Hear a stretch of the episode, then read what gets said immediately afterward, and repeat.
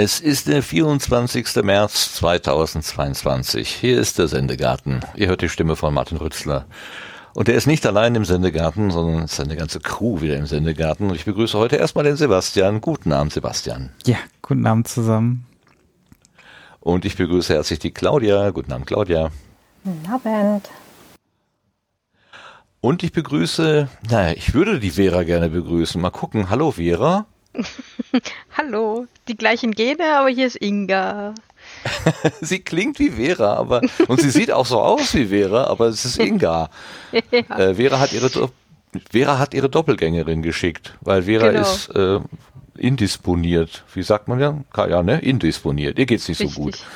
Ja. Und da hat sie gedacht, wofür habe ich denn eine Zwillingsschwester? Soll die das doch machen?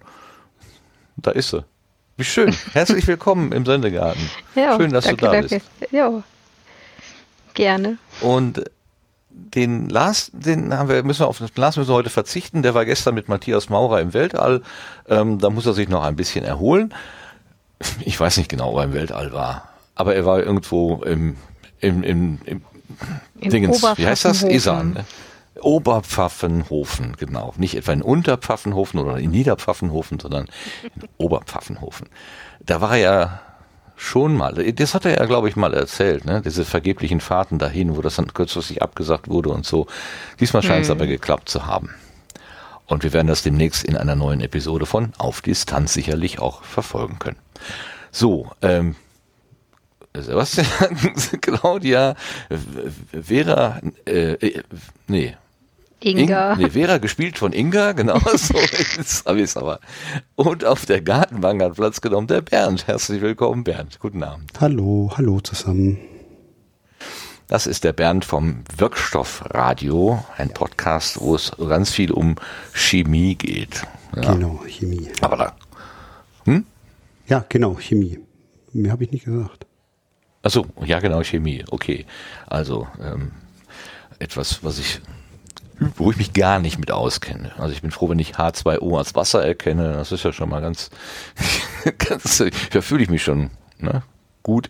Aber gut, ähm, es ist hier nicht, äh, nicht so, dass, also du hast das in der letzten Episode auch so schön gesagt, Chemie umgibt uns ja. Es ist ja eigentlich äh, ganz viel um uns herum, überall. Chemie, unser Essen, unser, was weiß ich, was wir in der Drogerie kaufen, ist überall Chemie, aber ist, kaum wird es richtig wahrgenommen. Die physikalischen Effekte werden irgendwie stärker wahrgenommen als die chemischen. Ja. Das ändern wir heute. Na, werden wir sehen, ja, genau. Lass mal, lass mal laufen. Ganz genau. Ähm, ich möchte aber noch ganz kurz auf die ähm, aktuelle Lage sozusagen eingehen. Heute ist der 24. März. Genau vor vier Wochen, am 24.02. hatten wir ja hier auch einen Sendegarten und wir haben da festgestellt, dass in der Welt was passiert ist. Ähm, eine, wie es hieß, hinter hieß, ein Tag der Zeitenwende. Also wir haben alle lernen müssen, dass es Nachbarn gibt, die Frieden anders definieren als die allermeisten und die dann einfach mal meinen, Frieden schaffen zu können, indem sie ihren Nachbarn mal Bomben auf den Kopf werfen. Ähm, das ist alles ganz, ganz schwer zu fassen. Also ich äh, habe, ich komme da selber an meine Grenzen ähm, zwischen heißer Wut und, und, und Agonie und äh, die Hände in den Schoß legen und irgendwie den Kopf einziehen, ist alles dabei, äh, weil es mich einfach schier an meine Grenzen bringt. Ich möchte manchmal einfach nur loslaufen und gewissen Menschen ein Messer zwischen die Rippen schieben, was ich aber mit meiner eigentlich pazifistischen Einstellung gar nicht vertreten kann. Also ich erlebe mich da auch ganz neu. Ich, weiß, ich denke, es geht vielen im Moment so. Und ihr habt ja sicherlich gemerkt, dass wir vor zwei Wochen ähm, einfach mal nichts gemacht haben. Wir waren alle äh, vielleicht noch ein bisschen von der Hoffnung geprägt, in vier Wochen ist das irgendwie durch und vorbei. Aber nein, es ist lang und schmutzig, gemein und zerstörend und Menschen sterben und es ist einfach eine fürchterliche Geschichte und das gleich direkt vor unserer Haustür oder vor der Haustür unseres Nachbarn sozusagen. Ja. Inga, du hast gerade schon mm gesagt. Möchtest du vielleicht ergänzen irgendwas, Gedanken ja, oder so zu dem nee, Thema? Nee, also ich, ich habe mich jetzt gezwungen, nicht so viel davon zu gucken. Also wirklich nur abends die Tagesschau und ähm, Brennpunkt, wenn einer kommt. Ja, ich weiß nicht, ich krieg's halt direkt mit, weil ich zwei KollegInnen habe, die Verwandtschaft in der Ukraine haben, die jetzt auch ja, Ach, Freunde, Schande. Bekannte Ja. aufnehmen oder aufgenommen haben bei sich oder für die Wohnungen suchen oder was auch immer. Also es ist ja dramatisch, was da ab- abgeht. Wie, wie kommen die da emotional mit zurecht? Es gibt ja so im Krisenmodus Menschen, die schalten dann einfach auf Funktionieren, nach dem Motto Gefühle später. Jetzt müssen wir erstmal ne, Äh, ja, irgendwie funktionieren. Also ja, Ist die so, funktionieren oder? tatsächlich auch eher. Also so kommt es mir zumindest vor. Ja. Die sind da eher recht pragmatisch. so, sage ich mal. Erstmal machen. Ja, ja. Ich habe heute einen Tweet gelesen, da hat jemand geschrieben, er hat irgendwie in seiner äh, Kita jetzt auch eine, ein ukrainisches äh, Kind oder mehrere und dann flog ein Rettungshubschrauber über den, äh, über den Kindergarten und der kurze Dreijährige hat sie erstmal unter den Tisch geworfen. Ähm, ne, da, da, da werden einfach Lebenslinien so geprägt, dass es nicht zu begreifen. Das- Claudia, ich höre dich. äh, Das, ja, das äh, 12 Uhr äh, am Samstagmittag ähm, Probe-Sirenenalarm kam übrigens bei äh, unlängst aus der Ukraine zu uns gekommenen Personen auch nicht so gut an. Ja. Die haben sich, äh, da, da hörte ich auch von Menschen, die sich panisch irgendwie unter Bänke auf dem, ähm, auf dem Park, ähm, also im Park unter Bänke geworfen haben. Von einer lieben Freundin, die hatte mir das jetzt gerade erzählt, die dabei war am Samstag. Und ähm, das wäre vielleicht eine gute Sache, solche Informationen, dass es halt bei uns sowas wie Probealarm gibt, auch in diese Informationen für die Geflüchteten mit dazu zu schreiben. Ja, das stimmt. Ähm, Also, ähm, ich glaube, die Reporterin, äh, wie heißt sie denn, Shayani, die ganz oft so aus Flüchtlingscamp äh, berichtet, äh, die hatte einen Tweet geschrieben die Tage, ähm, dass wir Deutschen überhaupt nicht mit Krieg umgehen können. Wir haben verlernt, in Krieg zu denken, hat sie, glaube ich, geschrieben. Und das sei unsere Stärke und unsere Schwäche. Wollte ich Also gerade sagen, muss man aber auch nicht können, oder? Also Krieg in Krieg Genau. denken muss man auch nicht können. Genau. Also das reicht's noch, wenn man es lernt, wenn man es braucht, oder? Also ähm, Ja. ich war eine Weile lang auch, ich habe ja äh, die Bundeswehr, äh, also ich habe meinen Wehrdienst geleistet, eben weil ich als als äh, Pharmazeut in die in die in die San Sanitätsabteilung da gehen durfte und habe da einiges miterlebt, auch durch, dadurch, dass ich in so mobilen Lazaretten da äh, mitgearbeitet habe. Und ähm, also da gibt's, wir haben gute Infrastrukturen und eigentlich können wir das auch. Ja, nur natürlich fehlt jetzt gerade die Übung, aber naja, die Übung, die kommt so schnell. Also müssen wir froh sein, wenn wir sie nicht haben, weil wir sie nicht brauchen. Also das ist ja eher Luxus dann und äh, muss ja auch nicht sein. Ne? Das ist ein guter Gedanke. Der, also ich habe, ich, wie gesagt, in mir kocht alles Mögliche auf, auf und runter und jeden Tag auch ein anderes Gefühl. Zwischendurch war mal so das Gefühl, dass ich mich geärgert habe, dass wir uns so haben, ähm, ja, so, so abrüsten lassen und so, so angreifbar haben, haben machen lassen. Aber dann, gerade auch durch diesen Tweet, äh, den ich gerade zitiert habe, kam wieder so ein bisschen, ähm, na, stolz will ich nicht sagen, aber so ein, so ein Gedanke, nein, das ist eigentlich kein Fehler, sondern eigentlich ist das ja Absicht, ähm, dass man versucht, friedlich, im, friedlichen Kontext miteinander zu gehen und in der, in der Erwartung, dass die Nachbarn auch friedlich sind. Aber wenn dies nur leider nicht sind, dann geht dieser Wunsch irgendwie doch nicht auf. Also das ist echt richtig bedauerlich. Also die, die Toten, die Verletzten, die bedauere ich auch, aber ich bedauere auch, dass mein guter Glaube, dass man durch Verhandlungen und wie auch immer wirklich gute Nachbarschaft Frieden erhalten kann, ja ganz offenbar in den Scherben da liegen, da liegt. Also es ist, es ist eine schwere Erkenntnis, also nicht so nicht so schön. Ich denke auch mal, dass das nicht zum Ziel führen wird. Also, we- weil ich denke mal, das ist ja auch, und das, das wird ja, das sieht man ja jetzt in der, gerade in der Lage, wie sich das jetzt alles festfährt. Ähm, Höflichkeit hat ja nichts mit Schwäche zu tun. Wir sind ja nicht schwach, weil wir höflich und vielleicht auch äh, diese, äh, äh, diese Infrastrukturen jetzt nicht so haben. Immer noch, also, und wir sehen ja auch, wir können sowas relativ schnell auch äh, beheben oder wieder hochziehen. Also, das ist ja wieder eine ganz andere Sache. Es gibt so ein paar Geschichten, da müssen wir uns wahrscheinlich gesellschaftlich ein bisschen auf andere Dinge auch noch einstellen. Aber das, glaube ich, das hat auch äh, einen viel tieferen einen viel tieferen äh, Sinn und Zweck auch noch. Also weil wir haben ja ganz andere Probleme, die noch viel nachhaltiger sind als, als jetzt der Krieg. Ja. Du meinst, dass die, der Klimawandel und, und äh, ja, die Abkehr genau, von den fossilen Brennstoffen. Das, also sowas, ja. ja. nicht nur Klima. Also wir müssen ja auch damit, äh, wir müssen auch damit reden, reden. Jetzt, ich bin jetzt eher so jemand, der sich natürlich pharmakologisch äh, über die ganze Geschichte nachdenkt. Ähm, wir sehen ja jetzt immer diese langfristigen ähm, äh, Auswirkungen des äh, äh, unserer, ich sag mal, Umweltverschmutzung. Ja. Äh, und ich denke mal, die, die, das, das größere Problem ist ja, oder nicht das größere Problem, äh, wir sehen jetzt dieses, dieses Klimaproblem auf uns zurollen, weil es ja auch, auch ein globales ist, ja. aber umgekehrt haben wir genau so diese Probleme ja auch und die haben wir ja schon seit x Jahren, dass wir uns einfach die Umwelt versauen. Ja? Also selbst, äh, selbst wenn wir, äh, also wir, wir sehen jetzt, wenn man die Harp-Studie se äh, sehen, äh, dass jetzt schon die Umweltverschmutzung, die wir durch die Abgase machen, dass die bei uns im, im Jahr in Europa mehrere hundert oder mehrere tausend Tote verursacht. Also von daher, äh, selbst wenn wir jetzt nicht was direkt gegen den Klimawandel machen würden, wir hätten auf jeden Fall hinterher sauberere Luft. Ja? Also es würden mehr Leute gesund bleiben. Ja? Also ja. Ähm, kann ich euch auch den Link nochmal geben zu dieser Studie.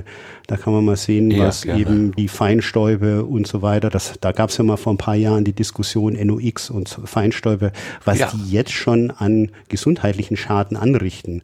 Und da braucht man nicht jetzt warten bis in 2050 oder 20 äh, oder 20 äh, oder 21 und also bis äh, in äh, 2100, ja, äh, die Schäden, die haben wir jetzt schon. Ja. Und die Klimaschäden, die kommen jetzt noch obendrauf. Also wir vergiften uns jetzt langsam selber und dann kommt noch der Klimaschaden, dann ersaufen wir auch noch.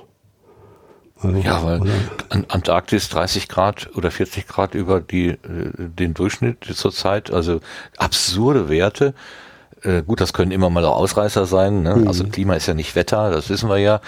Ähm, aber trotzdem ist natürlich schon, also wenn jetzt hier gerade im Winter mal wegen 30 Grad mehr wäre, also statt minus 5 Grad irgendwie 35 Grad mhm. plus zur Weihnachten, ähm, das war ja jetzt schon sehr warm oder in den letzten Jahren schon sehr warm, aber noch, noch nicht so warm. Naja, verrückt. Aber wo du gerade das mit dem Ruß angesprochen hast, ähm, wo ein, vor ein paar Jahren eine große Diskussion losging, ähm, da musste ich gerade mir ein neues Auto kaufen zu der Zeit und habe extra mhm. darauf geachtet, dass ich einen, wie, wie nannte sich das? Euro 6 mit D, also das sauberste vom sauberen, was man von den dreckigen Dingern kriegen kann. Ähm, weil ich auch tatsächlich so ein, so ein Fahrverbot gefürchtet habe. Mhm. Und kaum hatte ich das Auto, war dieses Thema weg. Die blaue Plakette und was da alles wild in, in der Politik diskutiert wurde. Hast du eine Vorstellung, warum das plötzlich kein Thema mehr ist? Nur weil Corona hochgekommen ist und jetzt plötzlich Krieg ist? Also ist natürlich dann lieber über Rußpartikel reden, also ehrlich gesagt, äh, als das. Nee, weiß ich jetzt auch nicht, aber ich denke jetzt schon mal, also, also die Messungen laufen ja immer noch weiter und die, die, die mhm. Luft, äh, die Luftuntersuchungen laufen ja weiter. Also hier diese Revi-Harp-Studie, die läuft ja, die ist, die läuft ja immer noch weiter. Die ist ja von der WHO und die läuft ja weltweit immer noch weiter. Äh, ähm, und die wird auch regelmäßig, äh, gibt es da ein Update. Es ändert sich natürlich auch immer noch mal ein bisschen was. Ne? Also, und, und dann verteilt sich, verteilen sich diese, diese Belastungen halt auch unterschiedlich. Ne? Dann kann es natürlich mal Glück sein, dass man dann wieder mal ähm, über die äh, oder unter die Grenzwerte äh, dauerhaft runterkommt. Aber das ist halt auch ein Problem. Wir müssen natürlich dieses, dieses Problem halt auch global sehen und global angehen. Ne? Das wird halt da. Ja, ich habe halt, mich, mich wundert halt, dass das so ge hochgehypt wurde, so gejazzt wurde, als wenn das wirklich, also morgen sterben wir alle an Rußpartikeln und eine mhm. Woche später redet keiner mehr drüber. Also entweder ist die Diskussion dann künstlich angeheizt oder wir haben wirklich ein Problem und tun gerade so und pfeifen uns durch den Wald, als wenn so gar nichts wäre. Also das beides ist in meinem Verständnis falsch. Also Ne? Naja, aber naja. das ist ja insgesamt so, das ist ja insgesamt so. Das sind einfach, du hast das dort einfach mit statistischen Phänomenen zu tun. Es trifft ja auch nicht jeden. Ja, das ist genauso, wenn du jetzt so guckst, wie jetzt, wenn du dich mit Corona infizierst, äh, wie die Verläufe sind. Der eine hat einen schweren, die andere hat einen eher leichten Verlauf und so weiter und so weiter.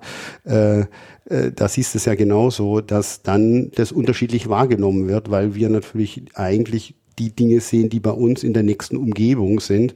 Äh, und ja, ja. eigentlich müssen wir da diese ganzen emotionalen Teil wegstreichen und dürfen das eigentlich nur statistisch betrachten und über die große, äh, über die große Allgemeinheit hinweg statistisch betrachten, weil wenn du es halt nur anekdotisch betrachtest, dann äh, je nachdem, wie es dich gerade betrifft, ist es entweder für dich absolut tödlich oder, oder eben nur ein leichter Schnupfen, ne? beziehungsweise mal, wenn der, wenn der der Diesel neben dir losgeht, halt mal kurzer Huster. Ja.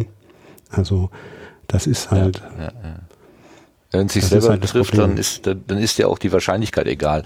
Also mhm. ne, äh, dann entweder hast es dann oder hast es halt nicht. Naja. Ja. Und das Der Hörer halt Nischenleben äh, hat gerade im Chat mir erklärt, warum äh, ich äh, ein neues Auto gekauft habe. Hier steht, Martin, Ziel erreicht, die Leute haben einen Sack voll neue Autos gekauft. Also ich bin nur eine Marionette und habe mich verleiten lassen von allem, was da passierte.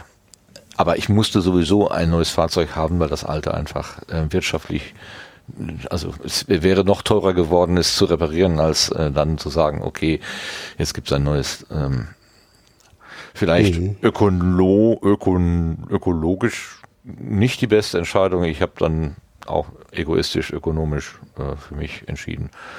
Ja, kann ich mit meinem Vergangenheits-Ich auch noch in, in, in Clinch gehen, aber muss ich nicht. Ich weiß, ich bin böse und zynisch, aber der Gedanke drängte sich auf. Ja, es, es ist auch so. Natürlich. Ich hatte auch Angst, dass ich irgendwann da stehe mit meiner Karre und dann nicht mehr dahin komme, wo ich hin muss. Ähm, hm. Natürlich. Aber da, daran erkennt man halt auch wieder, dass wir wahrscheinlich auch äh, einfach bestimmte Themen falsch angehen. Ja? Also wir diskutieren, also äh, wenn wir wenn wir uns überlegen, du musst von A nach B, dann guckst du jetzt halt äh, ähm, wie kriege ich jetzt ein ökonomischeres Auto oder ein ökologischeres Auto und wir denken halt nicht gesellschaftlich, also nicht, äh, was ist jetzt eigentlich Mobilität und wie könnte ich vielleicht ja. Probleme so lösen, dass ich vielleicht kein, gar kein Auto brauche, ne? weil äh, wenn du einfach morgens äh, vor die Tür trittst und da ist dein Bus oder eine Bahn oder sowas, dann würde das vielleicht auch und die ist vielleicht auch noch ein bisschen angenehmer gestaltet, dann wäre das vielleicht auch eine vernünftige Alternative. Ne? Also, ja, natürlich, also ich, ich, würde da auf der Stelle äh, Gepäckservice äh, für die Bahn ähm, irgendwo einwerfen wollen. Oh, ja. Ich, ja das, ich habe ja immer das Problem, ich bin ja, wenn überhaupt, irgendwie auf Langstrecke unterwegs. Und ähm, wenn es eins gibt, was mich richtig, richtig stresst, dann ist das, wenn ich rennen muss, von dem einen Zug zum anderen, dass ich einen Anschlusszug kriege. Und wenn ja. ich dann halt irgendwie noch zwei Koffer, einen Rucksack, eine Tasche und einen Futterbeutel dabei habe, ja, und ähm, einer von den Koffern ist halt irgendwie so zwölf äh, Kilo Metallteile fürs Lockpicken und einer eben mit Klamotten für zehn Tage. Das macht einfach überhaupt keinen ja. Spaß. Ja.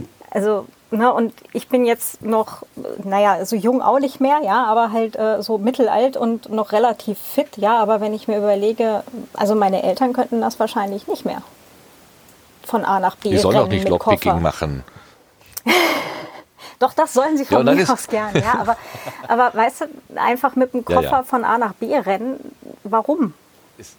Völlig unwürdig. Also ich, ich habe das auch schon ein paar Mal machen müssen, vor allen Dingen auch so bei umgekehrter Wagenreihung und solche Sperze. Oder heute ausnahmsweise von Gleis gegenüber oder eine Treppe runter, Treppe rauf. Oder, ähm, und dann habe ich auch gedacht, das ist dieses, dieses unwürdige durch die Gegend rennen müssen.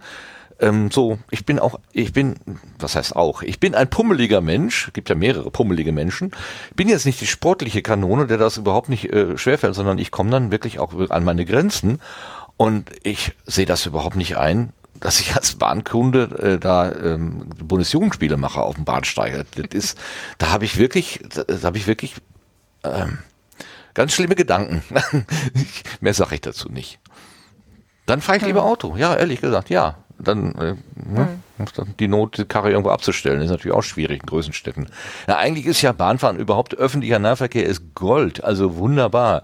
Ähm, ich lasse mich auch eigentlich lieber fahren, als dass ich selber fahre, aber äh, muss auch irgendwie ja. Bis 100 Kilometer ohne Umsteigen jederzeit, sofort. Ja, also habe ich ja auch jahrelang gemacht, immer zur Uni gependelt und sowas. Das war total super. Aber Langstrecke ist das einfach nur die Hölle. Und vor allem, wenn ich dann halt irgendwie vielleicht noch ein Serverblade dabei habe, Full Size irgendwie, weil als Anschauungsstück für einen Workshop. Ja, also Was schleppst du denn alles mit dir rum? ist ja unglaublich. Du könntest ja wirklich so, ein, so eine Karre gebrauchen. So. Äh, ja, Mensch, Kannst aber Kinderwagen vollpacken. das schon, aber weißt du, es ist doch für, für Leute bei Workshops, wenn ich denen erzähle, ja, das ist verdammt laut in so einem Rechenzentrum, dann haben die halt so eine Vorstellung von, naja, irgendwie wird man sich da halt unterhalten können, das wird schon passen. Oder, ne? Aber wenn ich halt einfach ein Serverblade dabei habe und die können halt dann auch einfach mal da reingucken, so mit, okay, da ist ja wirklich keine Magie hinter. Ja, und ja, das Ding ist halt einfach laut, wenn man es anmacht. Dann, dann, haben die halt auch eine viel bessere Vorstellung von sowas. Genauso wie, ja, naja, Lockpicking ne. geht halt nicht ohne, ohne Schlösser und ohne Picks. Ja, also, ja aber, aber, wenn du den Leuten, wenn du den Leuten äh, versinnbildlichen möchtest, wie schwer ein Eimer, 10 Liter Eimer Wasser ist, wenn er gefüllt ist, dann nimmst du den doch auch nicht mit. Das machst ja, du doch vor Ort irgendwie.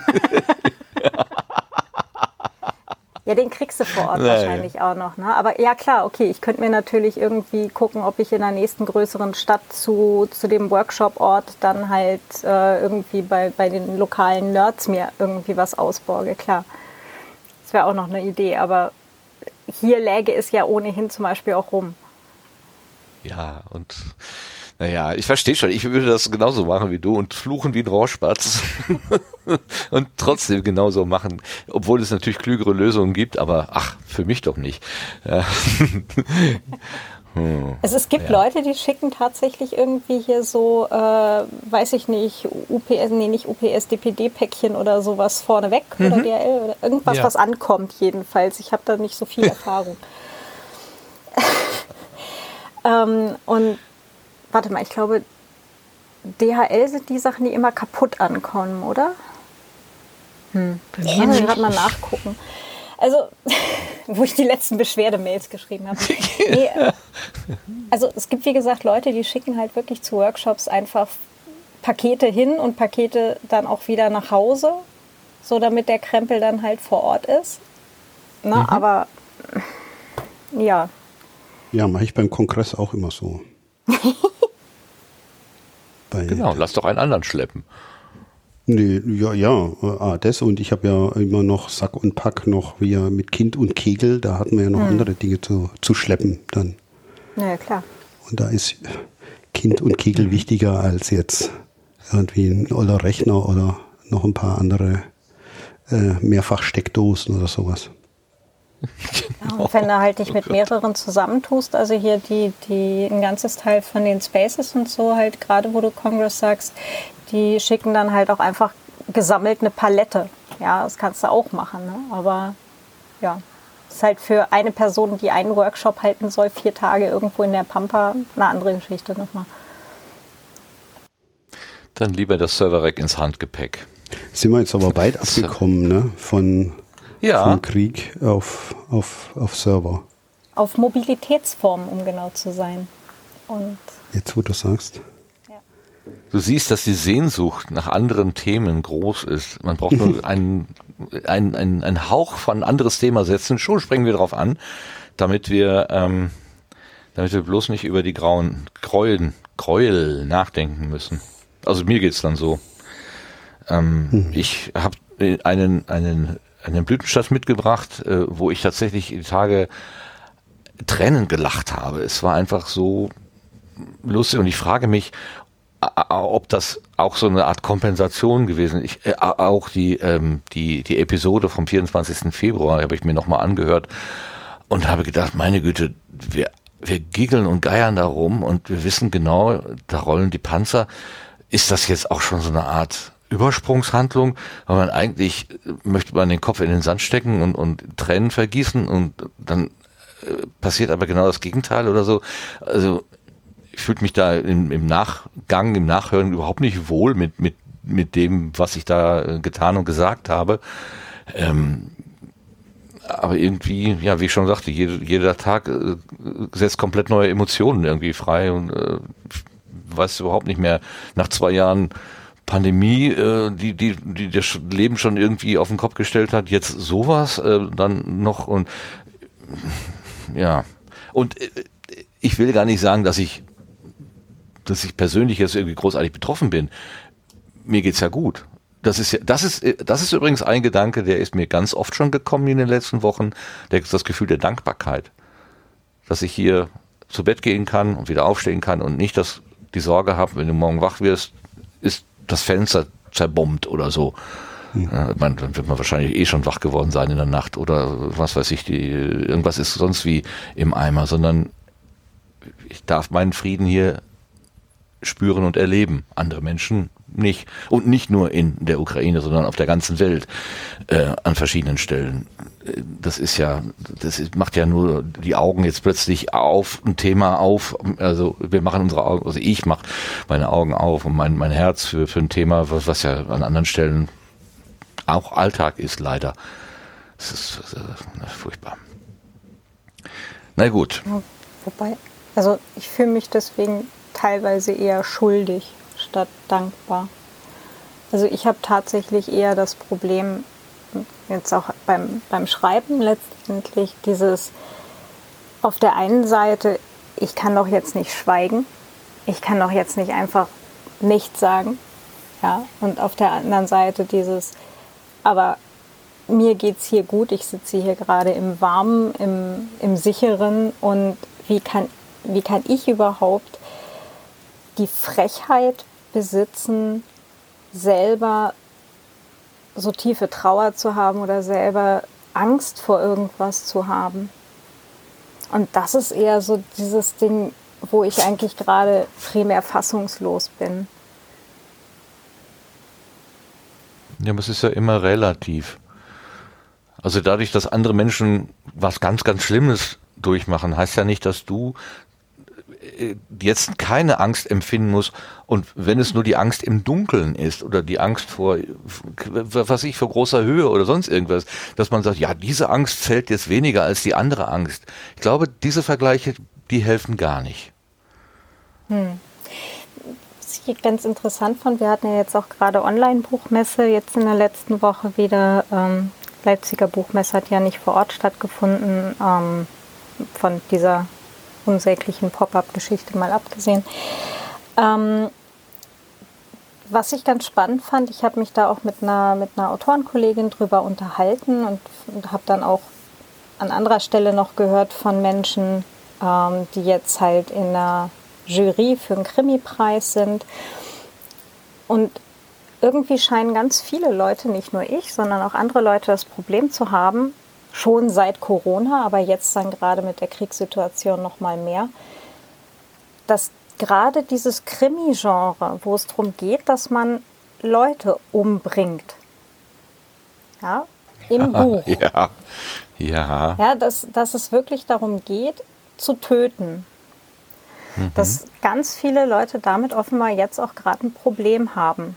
Also auch mhm. auf schreibenden Seite. Also mhm. mir wurde von, von einer Juryperson erzählt, sie hat selten so, viel, so wenig Krimi in mit Krimi beschrifteten Büchern gelesen.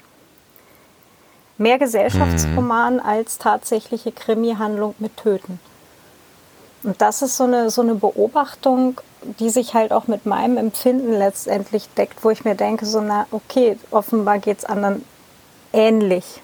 Na, und also ich habe momentan absolut keine Lust, irgendwie gerade so eine Mordszene oder wo jemand halt bei einer Schießerei ums Leben kommt, zu schreiben. Ja, ja. Kann ich, kann ich total verstehen, weil es plötzlich nicht mehr so eine, eine Fiktion ist, sondern ganz real. Mhm. Also genau. so, ich war ja auch Wehrdienstleistender und habe meine, mein, mein Wehrdienst abgeleistet, weil das Ganze für mich so eine Sandkastenspielerei war. Ja, man hat das halt gemacht und kommt ja sowieso, wird ja sowieso nicht ernst. Für mich war das ganz klar, dass das nur ein, ein, ein Gedanken Spiel gewesen ist. Bis dann 1990 äh, der Irakkrieg war und plötzlich die Türkei als NATO-Partner damit ins Spiel kam und da sah die Sache plötzlich ganz anders aus. Und da habe ich mich nochmal in Frage gestellt und gesagt, willst du da wirklich mitmachen? Ja, also hm. das ist was anderes, in die Lüneburger Heide gehen und da irgendwie so durch die Gegend ballern, das ist das eine, aber ne, und dann habe ich mich ähm, dazu durchgerungen und gesagt, nein, das kann ich nicht machen. Und heute weiß ich ehrlich gesagt nicht. Manchmal bin ich so wütend und so zornig, dass ich mir jede Handgranate, ach, wie heißen diese Dinger, Panzerfäust schnappen könnte und irgendeinen blöden Panzer niederschießen kann, bevor der den, den, den nächsten Kindergarten zerdeppert. Ähm, mhm da hätte ich irgendwie gar keine, also ich, ich sage ich erlebe mich in meinen eigenen Emotionen auch jetzt äh, völlig widersprüchlich. Und alles, was ich mir gedanklich aufgebaut habe, was richtig und gut ist, steht plötzlich in Frage. Und dann brauchst du doch die Keule, um ne, äh, irgendwie äh, äh, wie viel Kultur gegen äh, Barbarismus äh, ist überhaupt sinnvoll? Also mhm. vielleicht ist, vielleicht ist alles zu früh, um irgendwie äh, zu sagen, was richtig oder was falsch ist. Vielleicht braucht man den langen Atem. Ähm, wahrscheinlich hätte Gandhi gesagt, äh, warte ab, warte ab, äh, du, die, ne, die, die, die Kraft der Weisheit und Ruhe setzt sich durch. Aber kriegst du eine Handgranate unter den Hintern geworfen, dann hat sich das mit Weisheit und Ruhe. Also irgendwie, ich weiß auch nicht. Blick da nicht mehr durch. Bekehrter Reihenfolge, ja. Also ich habe tatsächlich heute gerade meinem ehemaligen Geschichts- und Politiklehrer in der Schule damals äh, eine längliche E-Mail geschickt und mich ganz herzlich für seinen Unterricht bedankt und dafür, dass wir bei Ach, ihm halt ähm, auch noch äh, Medienunterricht letztendlich hatten, somit äh, wie werden Dinge in unterschiedlichen Medien äh, gegebenenfalls unterschiedlich dargestellt und halt auch äh, unter dem Aspekt, welche politische Agenda verfolgt der jeweilige Sender oder das Blatt. Hm. Das, ja. ähm, ich glaube, diese E-Mail war jetzt gerade sehr lange überfällig und ich hoffe, er kann damit was anfangen. Oh, bestimmt, bestimmt, bestimmt. Schön. Ich hätte, ich hätte mir Aber gewünscht, die, die Sache, also er hat uns damals immer gesagt, wir leben in Europa in einer außergewöhnlich langen Zeit oder Epoche des Friedens. Ja. Ich hätte mir sehr gewünscht, das wäre noch länger und außergewöhnlicher geworden.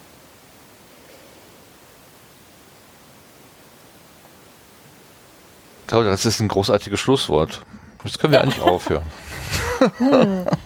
Ich glaube, dieser Ach, Bernd Gott, hat noch Gott, nicht so, so, viel gesagt. Nee, ich glaube, wir hören mal auf mit dem Intro. Also das waren ja jetzt so ein paar allgemeine Gedanken ähm, zur, also wie heißt denn, äh, der andere Podcast äh, von, von Frank und Paula, die sagen immer die Befindlichkeiten dazu. Hör doch mal zu, Podcast, so heißen die. Ähm, ich würde mal sagen, das waren jetzt unsere Befindlichkeiten. Dann kommen wir jetzt einfach auf die Gartenbank und lassen die Welt äh, Welt sein.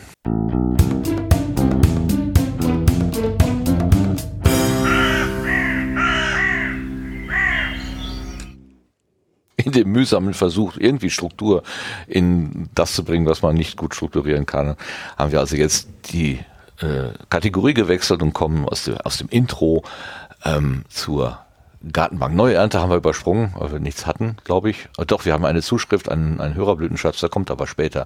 Wir sind jetzt auf der Gartenbank und die Gartenbank ist ja die Stelle, wo wir Podcasterinnen und Podcaster ein bisschen porträtieren, vorstellen. Und heute ist zu uns gekommen der Bernd Hallo. vom Wirkstoffradio. So, genau, sagen wir nochmal Hallo. Du hast gerade schon gesagt, du bist Pharmazeut und da liegt das mit den Wirkstoffen ja auch relativ nahe.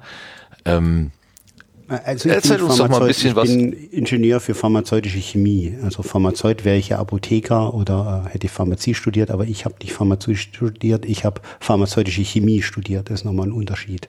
Also ich darf nicht in die Apotheke.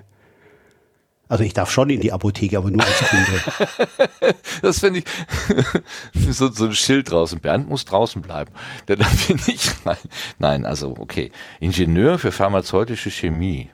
Genau. Da könntest du aber auch so Raffinerien betreuen. Genau, ich darf die sowas. Aspirin in der großen, in der großen 100 Liter Tonne machen, aber ich darf sie nicht über den Tresen geben in der Apotheke. Das ist der Unterschied. Also ja, ich habe eher so die, die Industriegeschichte und die wissenschaftliche Geschichte gemacht, anstatt äh, dann auch in die Apotheke zu gehen. Aber, aber mal Spaß beiseite. Könnte man denn zu Hause Aspirin auf dem Küchenofen irgendwie destillieren? Ginge das? Also destillieren könntest du es nicht, aber äh, du könntest ja, es ich äh, einen Begriff benutzt, umkristallisieren. also, den ich mit Chemie in Verbindung bringe. Entschuldigung. Wie gesagt, ich habe überhaupt keine Ahnung. Also prozessieren. Ähm, theoretisch, theoretisch, aber ganz theoretisch, ja, aber es wäre kein Spaß. Okay. Ja, also es wäre kein Spaß. Also, also hier Salicylsäure, Salix, das kommt ja von der von der Weide, aus der Weidenrinde. Man könnte natürlich die Sa- Salicylsäure aus der Weidenrinde rauskochen, könnte das reinigen, äh, aber das wäre kein Spaß in der Küche. Nee, das macht man nicht dort. Und dann hättest du ja noch nicht äh, acetyliert, also sprich mit Essig, äh, also äh, die, den Acetylrest, also der Acetyl ist immer Essig, äh, da die eine Hydroxylgruppe geschützt äh, und dann, das wäre wär kein Spaß. Nee, nee, nee. Aceto, Acetyl. Ah, Aceto, genau. Acetyl, Aceto, Ah, Aceto, guck mal. Balsamico, genau, ist Essig. Acetylsalicylsäure, das steht doch da auf der Packung immer drauf. Genau, genau. Ja, ja. Ja, ja. Genau. Und Salix ist die Salicylsäure, ist auf Salix, kommt von der, von der Weide, aus der Weidenrinde, daher kommt dann der Name. Naja, aber guck mal, ein bisschen, entdeckt wurde. bisschen im Wald Rinde sammeln und dann Essig draufschütten. Naja, so einfach geht's da nicht, aber So stellt sich der Laie das halt vor, aber. naja, und die, die Naja, vielleicht- Acetyl, der Acetylrest wurde ja nur rangemacht, äh, weil es dann ein bisschen magenschonender ist. Äh, äh, also du kannst auch die Salicylsäure ohne das Acetyl direkt nehmen, dann äh, brennst du dir zwar ein Loch in die Magenschleimhaut, aber nee, also so schlimm ist es Okay. nicht, aber äh, aber es tut deinem Magen nicht gut, tut's ja so und so nicht so wirklich gut. Nee, aber, dann gibt's äh, nur noch mehr Durchfall oder was. Ja, schön. Naja, vor allem die, die Magensäure wird, halt- also der, der Magen, die Magenschleimhaut wird halt angegriffen davon. Äh, Aber das liegt daran, weil dann äh, bestimmte Stoffe, die den Magen schützen, das äh, ist sozusagen ein Nebeneffekt der Salicylsäure, die werden dort unterdrückt und dann hätte sozusagen die Magensäure auch noch leichteres Spiel, deinen Magen anzugreifen und das, wenn du es dann also in großen, großen Dosen nimmst und lange Zeit nimm, nimmst oder nehmen musst, dann hat es eben zur Folge, dass du dann da ein, davon auch ein Magengeschwür bekommen kannst. Aber Na super. Kopfschmerzen weg, Magen kaputt. Ja, bitte. Wobei ja ganz viele so ähm, alte Medizin, ne, koch eine Pflanze aus etc. pp.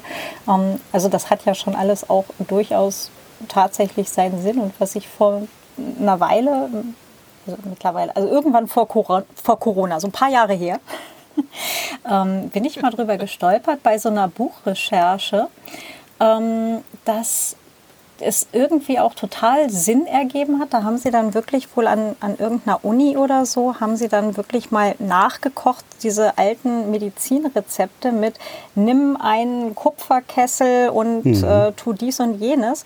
Und das hat tatsächlich wenn man es genauso gemacht hat und auch genau solche ähm, ne, Kupferkessel und so weiter verwendet hat, hat das tatsächlich äh, ähnliche Ergebnisse erzielt wie moderne Medizin dann Ja, du spielst auch. dort auf eine Studie an, da geht's, und zwar geht's darum, äh, das ist, glaube ich, ein ägyptisches Rezept gewesen und da hat man eben dann auch festgestellt, dass wenn man das, dieses Gebräu eben äh, so verwendet, dass das dann eben auch, ähm, äh, eben auch sogar durch diese, gegen diese äh, ähm, ähm, mit ähm, MSR, MRSA äh, ähm, Erreger, also hier Methicillin-resistente Staphylococcus aureus äh, Erreger äh, aktiv ist.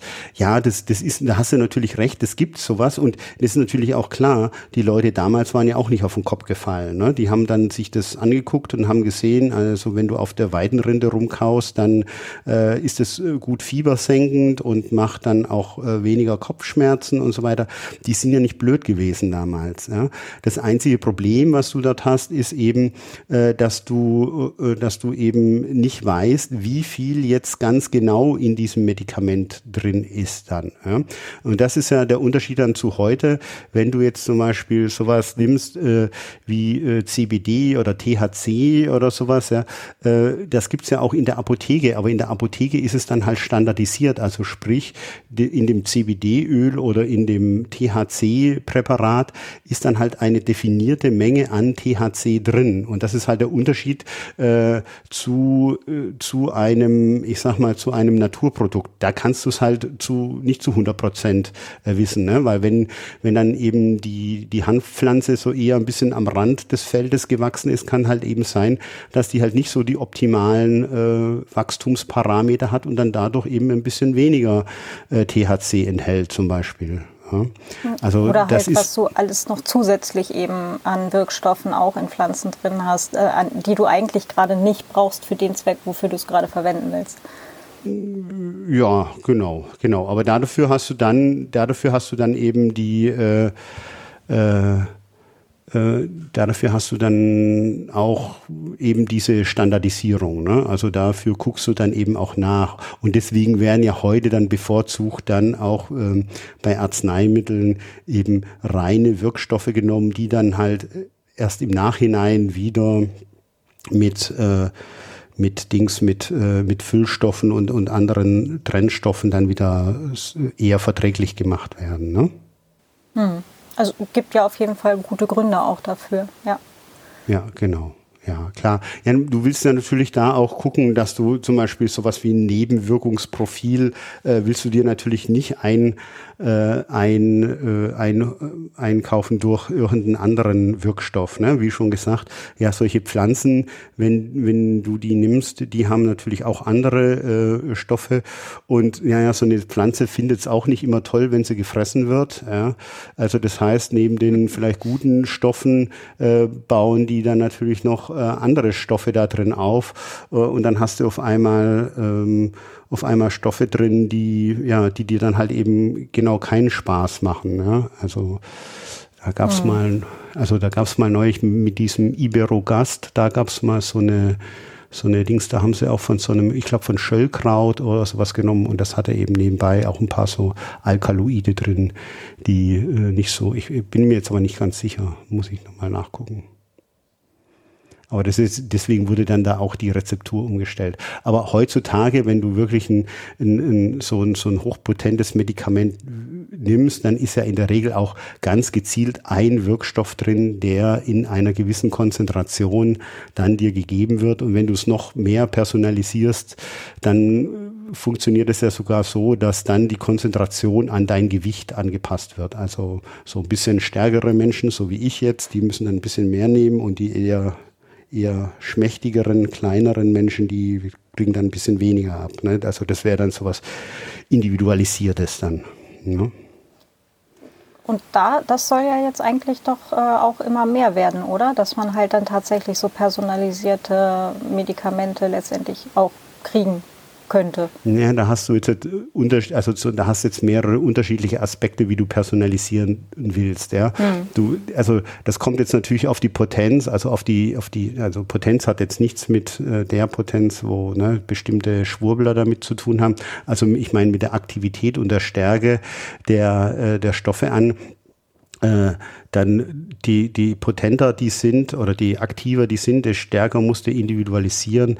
Äh, jetzt bei sowas wie Aspirin oder sowas, da macht es jetzt halt nicht viel aus, ob du jetzt äh, 10 äh, Milligramm mehr pro Kilogramm Kiefergewicht hast oder nicht, da macht es nicht so viel aus. Ne? Aber ja, durchaus, wenn du jetzt wirklich hochpotente Antibiotika hast, dann musst du die unter Umständen individuell dosieren oder noch schlimm, also noch bekannter ist es ja bei sowas wie hier Krebstherapie oder sowas, da werden die wirklich dann auf dein Kilogramm Körpergewicht ausgerechnet. Also da ist dann eine äh, medizinisch-technische Laborassistentin oder eben einer, ein Apotheker in der Rezeptur-Defektur da, der dann die Rezeptur speziell für die Patientin macht.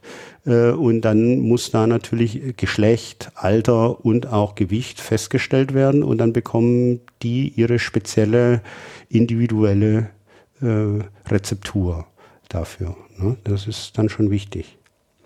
Hm. Aber äh, bedeutet denn Gewicht automatisch einen anderen, ähm, äh, na, wie heißt das so schön, Pharmakokinetik?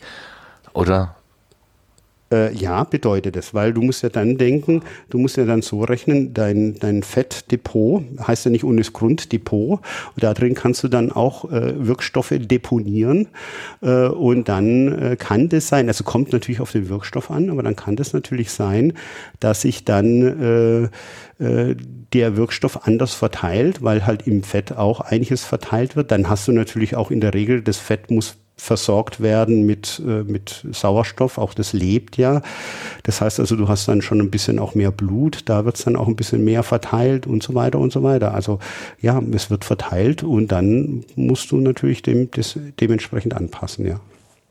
Ach so, dann schnappen sich die Fettzellen, das lagern das ein und am Wirkort oder wo es wirken soll, da ist, kommt gar genau. nicht mehr die Menge genau. an, die man eigentlich bräuchte, um eine Wirkung zu entfalten. Das heißt, man muss die Fettzellen vorher mal eben satt machen und dann also ja, entsprechend dann mehr. Das verstehe ich ja sogar. Das kann genau, ja sogar ich genau. Verstehen. Also es gibt, ah, ja. es gibt mehrere Medikamente. Also ich, wir haben das auch mal besprochen. Wir hatten das mal im Wirkstoffradio. Da hatten wir mal so eine mehrteilige Serie. Hans Dieter und ich haben das gemacht, die Reise der Wirkstoffe. Und, äh, und da kam man an, am Anfang auch Aufnahme und Verteilung vor. Und äh, das geht wirklich darum, das ist auch ein Teil dieser Pharmakokinetik, dass du erstmal guckst, wenn du äh, im Endeffekt die, die Tablette in den Mund nimmst, was passiert dann? Und dann, also das heißt, du, du, du schluckst sie im Magen äh, wird sie aufgelöst, im Mund und im Magen wird sie aufgelöst und im Darm wird dann das meiste erst resorbiert. Und dann geht's da erstmal ins Blut und dann kommt's drauf an, äh, wie das dann im Blut dann verteilt wird. Und ja, klar, und je größer du bist, je mehr Möglichkeiten hast du zum Verteilen. Ja. Ja, und dann kommt es auch noch mhm. darauf an, ob du es eben schluckst oder ob du es als Zäpfchen bekommst oder als Salbe bekommst oder als Nasenspray. Kommt immer drauf an. Je nachdem funktioniert die Verteilung auch anders das ist ja dann ja sehr mechanisch vorstellbar, na klar. Genau, genau. Ich, ich, ich, und das ist auch biologisch dann halt auch ja. wichtig. Das zum Beispiel sind, deswegen sind zum Beispiel für ältere Leute hat man früher ganz oft solche äh, Schmerzsuppositorien, also Zäpfchen genommen. Liegt eben daran, dass zum Beispiel im, äh, der Enddarm eben keine direkte Verbindung zur Leber hat. Man spart sich den First-Pass-Effekt und dadurch wirkt ein Schmerzzäpfchen dann halt schneller als ein äh, als jetzt eben zum Beispiel eine Tablette. Also jetzt ganz vereinfacht jetzt mal gesagt. Ne? Ja, ja. Äh, ich, also es gibt doch, glaube ich, auch die Art und Weise, sich Alkohol zuzuführen, weil das dadurch dann einfach mehr knallt. Total? Ne? Nee, also mhm. Durch getränkte nee, Tampons habe ich mal irgendwo. Also ich habe es noch nicht ausprobiert. Also was du liest, keine eigene, aber ich habe solche mhm. Geschichten gelesen irgendwo und fand das irgendwie sehr skurril. Deshalb, ja, ähm, aber das naja, hätte dann natürlich den Grund dadurch, dass eben da eben der First-Pass-Effekt äh, vermieden wird und du dann schneller am Wirkort bist. First-Pass-Effekt heißt, dass es die erste Passage durch die Leber vermieden wird. Okay. Äh, Claudia, du hast gerade dein Mikro angemacht, wenn ich das richtig verstanden habe. Hast du da Erfahrungen mit? Ähm, ich selber auch nicht. Ich, ist mir aber auch tatsächlich oh. bei der Recherche zu einem Buchprojekt äh, untergekommen, dass es ähm, eine Weile wohl ziemlich in war mit Wodka-Tampons und ähnlichem. Boah, gruselig. Ähm. Siehst du, Bernd lernt auch noch was dazu. Ihr, ihr macht mir Angst. Wo bin ich hier hingekommen heute? naja, wir sind alles Rechercheweltmeister. Wir, wir machen das alle nicht, wir kennen uns nur. Soll, sollen wir mal Krimi-Recherche machen? Die nächste, die nächste Folge, die wird Krimi-Recherche sein. Die nächste Folge Wirkstoffradio. Kann ich mal spoilern. Ah. Hm? Den Parasympathikus kommt da. Oh. Das heißt also, äh, äh, äh hier, wie heißt Acetylcho äh, Acetylchol äh, Acetylcholinesterasehemmer. Mhm. Das Schwiegermuttergift. Das mal gespoilert. Schwiegermuttergift, ui. Das müsste aber einer, einer, äh, einer Krimi-Autorin ja was sagen, oder? Ähm, ich bin mit Gift tatsächlich gar nicht so gut, muss ich ah, sagen. Okay. Ja, dann musst du mal, musst du mal zuhören. Da ist dann ja. so das sind die ja, ganzen, meine, die wichtigsten Gifte, die jetzt kommen. Jetzt am Sonntag wird diese, also jetzt am kommenden Sonntag wird die Folge dann freigeschaltet.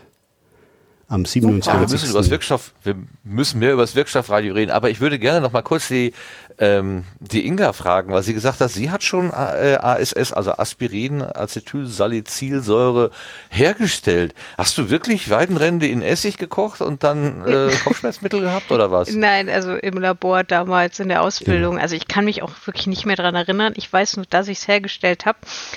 Wir durften es dann auch nicht nehmen, weil dafür wären die PTAs da gewesen.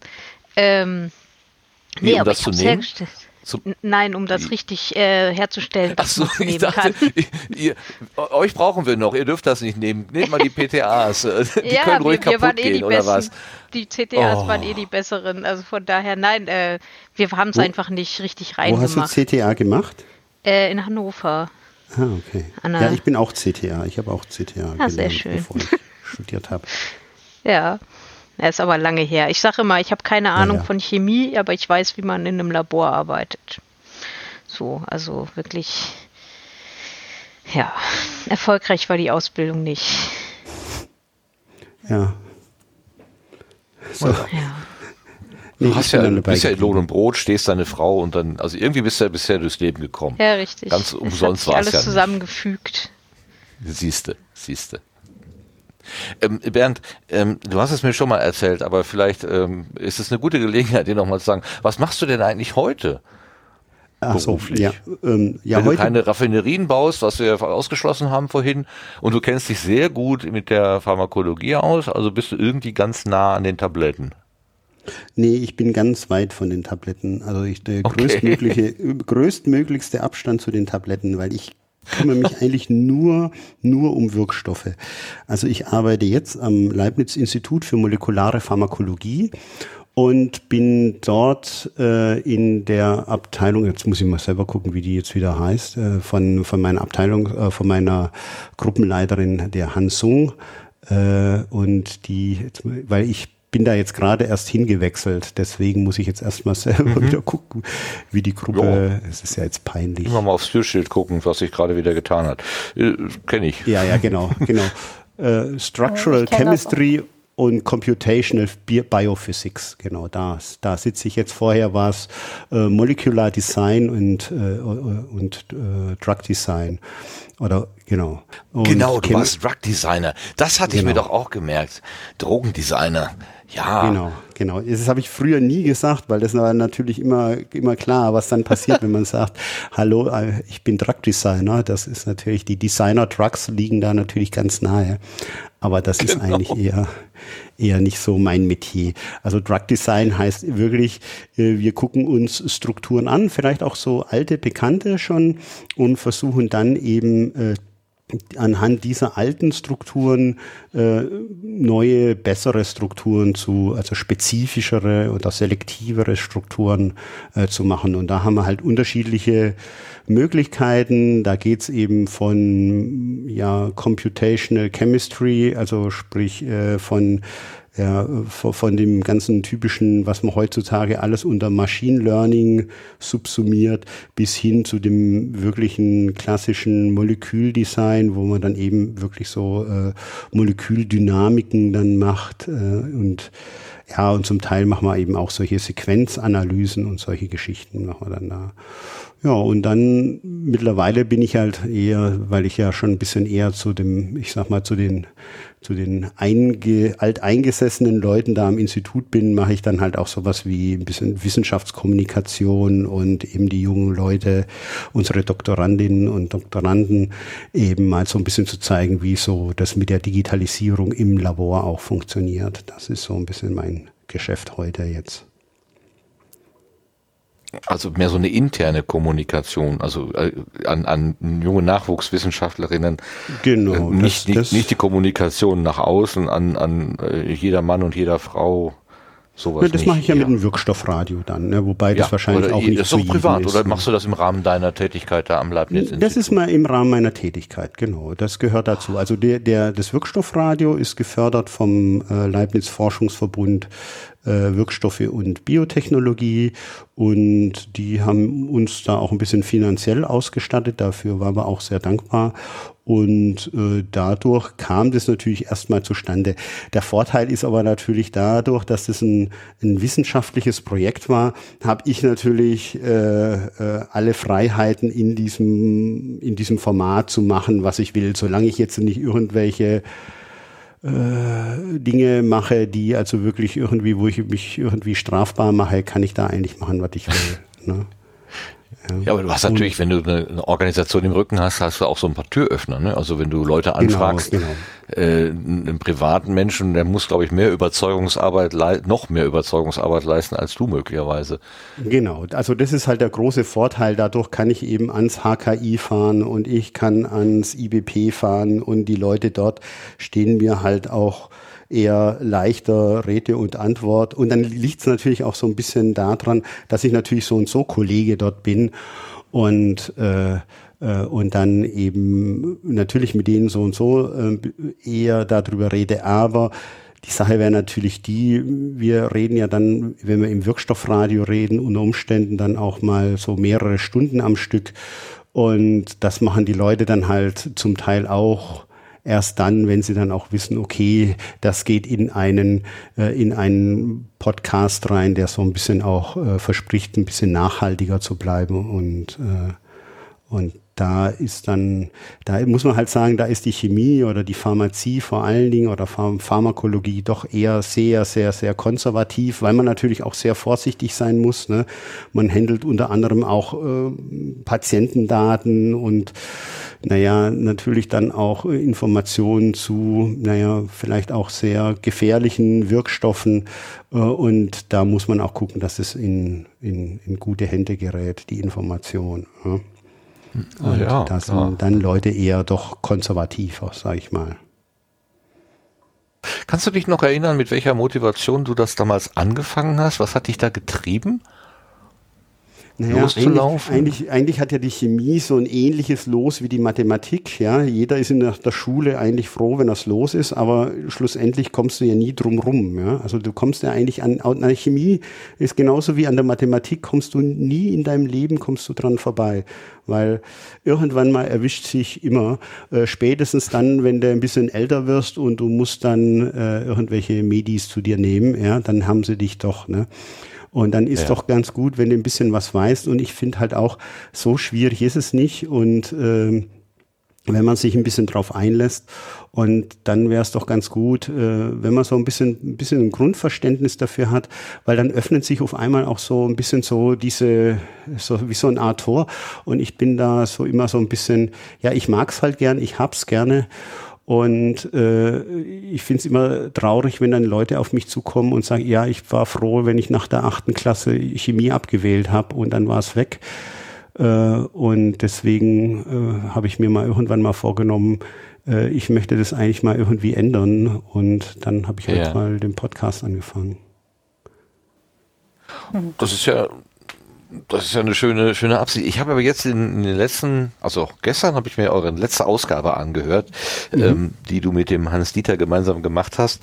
Und dann hast du ja lustigerweise den, äh, ach Gott, wie heißt denn unser Freund aus Wien jetzt wieder? Ähm, Lothar Bodingbauer. Lothar Bodingbauer zitiert, Lothar, ich wusste, das Bodingbauer mhm. hatte ich gerade noch, ja, ähm, der ja sagte, ähm, das ist alles so kompliziert und äh, ob er ob er nicht aufhören sollte zu hören und ihr beide so, nein, auf keinen Fall, du musst durch, dann wird's auch besser, äh, weil er äh, wohl so Spezialbegriffe verwendet hatte äh, in der Folge davor, wo, wo Lothar da so ein bisschen ins Schleudern gekommen war.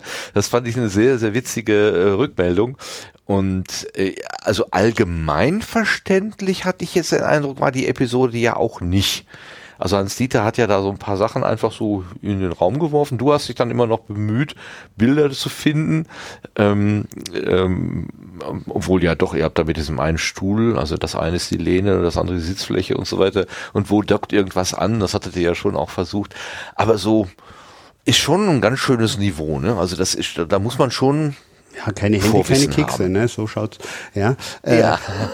okay. Das ist, das ist halt, das ist halt auch schon so ein Punkt. Wenn du dich, wenn du dann natürlich dich nicht drauf einlässt und da nicht, nicht, nicht mitkommst. Und wir versuchen ja wirklich, wir, wir wollen das ja wirklich, dass man jeden mitnehmen kann. Aber es, es mhm. soll da auch, das System soll da schon so sein, dass wir uns nicht in die, in, also wir wollen nicht von oben herab, sondern wir wollen und dann und wir kommen von oben runter, sondern wir wollen jeden, jeder möglichst auf ein, ein höheres Niveau heben. Und wenn ihr da mhm. Zeit und Lust investiert, dann kann man da auch mitmachen und mithelfen. Und wir fragen ja jedes Mal nach, habt ihr noch eine Frage, ja. habt ihr irgendwas nicht verstanden? Dann, dann erklären wir es auch nochmal. Und ich muss schon sagen, du hast jetzt mit den Calcium-Kanal-Blockern angefangen.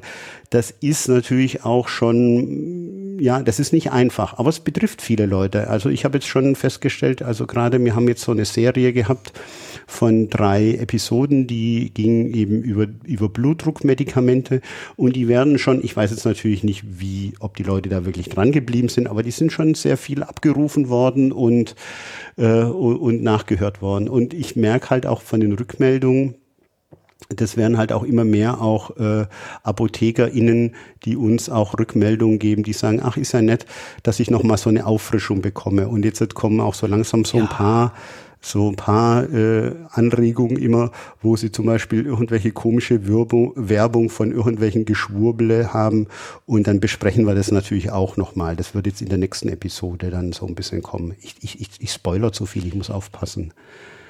Och, och, warum nicht? Macht die Leute neugierig. Ich sehe gerade die, die Folge Beta-Blocker und Calcium-Kanal-Blocker gegen Bluthochdruck. Das war die Ausgabe 50. Das heißt, ihr habt ein kleines Jubiläum gefeiert. Herzlichen Glückwunsch ja. dazu noch. Schön. Ja, danke, danke. Mal. Ja, ist uns auch erst hinterher äh, aufgefallen, weil wir immer so ein bisschen mit so Vorlauf produzieren und nicht so direkt am Puls der Zeit sozusagen sind. Aber äh, ja, werden wir dann mal machen. Vielleicht, wenn wir 100 haben, dann, dann können wir dann mal feiern. Ähm, so, so, also die, die, die war doch, glaube ich, jetzt von Wann war, die, wann war die denn rausgekommen? Äh, Im Ende, März, Ende Januar ja März, ne? jetzt, genau. Ende Januar. Weil ich hatte nämlich in meinem ähm, Podcatcher geguckt und habe ich gedacht, hm, die, äh, das war schon eine Weile her. Ist das ja. jetzt Corona-bedingt irgendwie irgendwie äh, so ein bisschen langsamer geworden wie viele andere Angebote, die dann äh, nicht mehr in dem üblichen Rhythmus äh, veröffentlichen? Oder ist das üblich bei dir, bei euch, ähm, dass ihr längere Zeiträume habt? Ähm, wie, nach welchem Schema produzierst also, du oder ihr? Eigentlich haben wir uns schon mal, eigentlich haben wir uns schon mal vorgenommen, also ganz am Anfang war es so noch 14-tägig, aber jetzt zurzeit bin ich ja da alleine, beziehungsweise dann mit Hans Dieter dann zusammen, bloß die Interviews, die führe ich ja alleine dann. Äh, und jetzt durch Corona, da ging es jetzt halt schon auch so, ähm, es ist gar nicht so einfach, dann äh, über, über die Ferne dann ein gutes, gut Material zusammenzukriegen äh, für ein Interview, weil halt doch viele Leute eben auch äh, audiotechnisch total schlecht ausgerüstet sind. Und da ging es dann schon öfters mal so, dass ich mehr als einen Anlauf gebraucht habe, um dann mal eine vernünftige Audioqualität hinzukriegen äh, in mhm. unterschiedlichen Institutionen.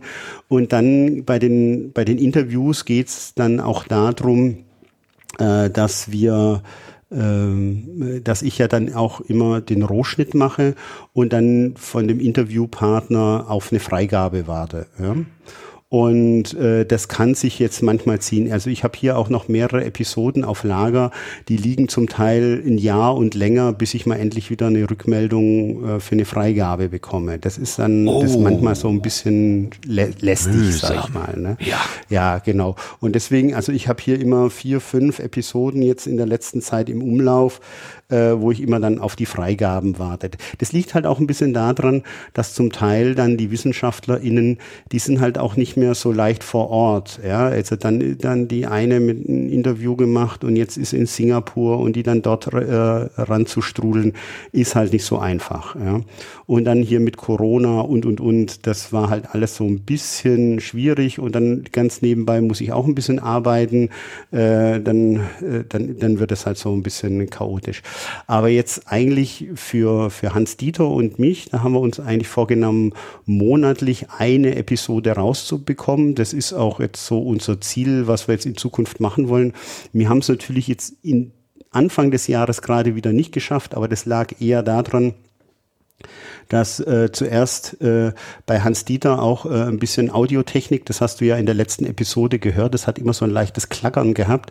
Da ist was ja. kaputt gegangen und jetzt habe ich eben Hans Dieter mit neuem Audio-Equipment ausgestattet, äh, so dass er jetzt auch dieses äh, Tim Britloff Gedächtnis-Headset und ein schönes kleines äh, Interface hat. Und jetzt hört er sich auch richtig gut an. Äh, also ihr werdet bei der nächsten, bei der Folge 51 wird das dann hören. Das ist vielleicht dann unser kleines Jubiläumsgeschenkchen dann gewesen an euch, an die Hörerinnen, äh, dass wir dann jetzt beide in optimaler Audioqualität zu hören sind. Und wobei Super. Hans Dieter, er ist ja auch nicht mehr der Allerjüngste, äh, ein bisschen mit der Technik zu kämpfen hat aber er macht es total fantastisch. Und für mich ist es ein totales Privileg, äh, weil Hans-Dieter ist auch mein Doktorvater äh, und äh, ich habe ah. so, eine, so eine gute Beziehung zu ihm.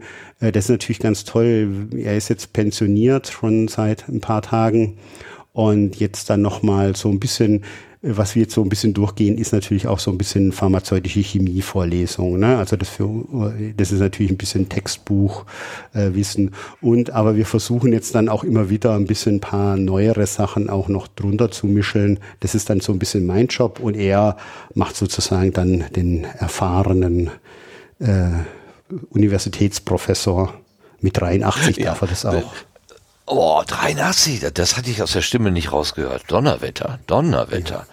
Ja, Donnerwetter. und mir war das am Anfang halt ganz wichtig, zum Beispiel beim beim Wirkstoffradio, ich kenne noch ein paar solche äh, ältere Generationsprofessoren, also Professoren mit älterer Generation. Das war ja so die Nachkriegszeit, die dann auch zum ersten Mal äh, dann da auch zum Beispiel ihren Postdoc auch im Ausland wieder machen konnten und so weiter, ne? so 50er, 60er Jahre dann wieder.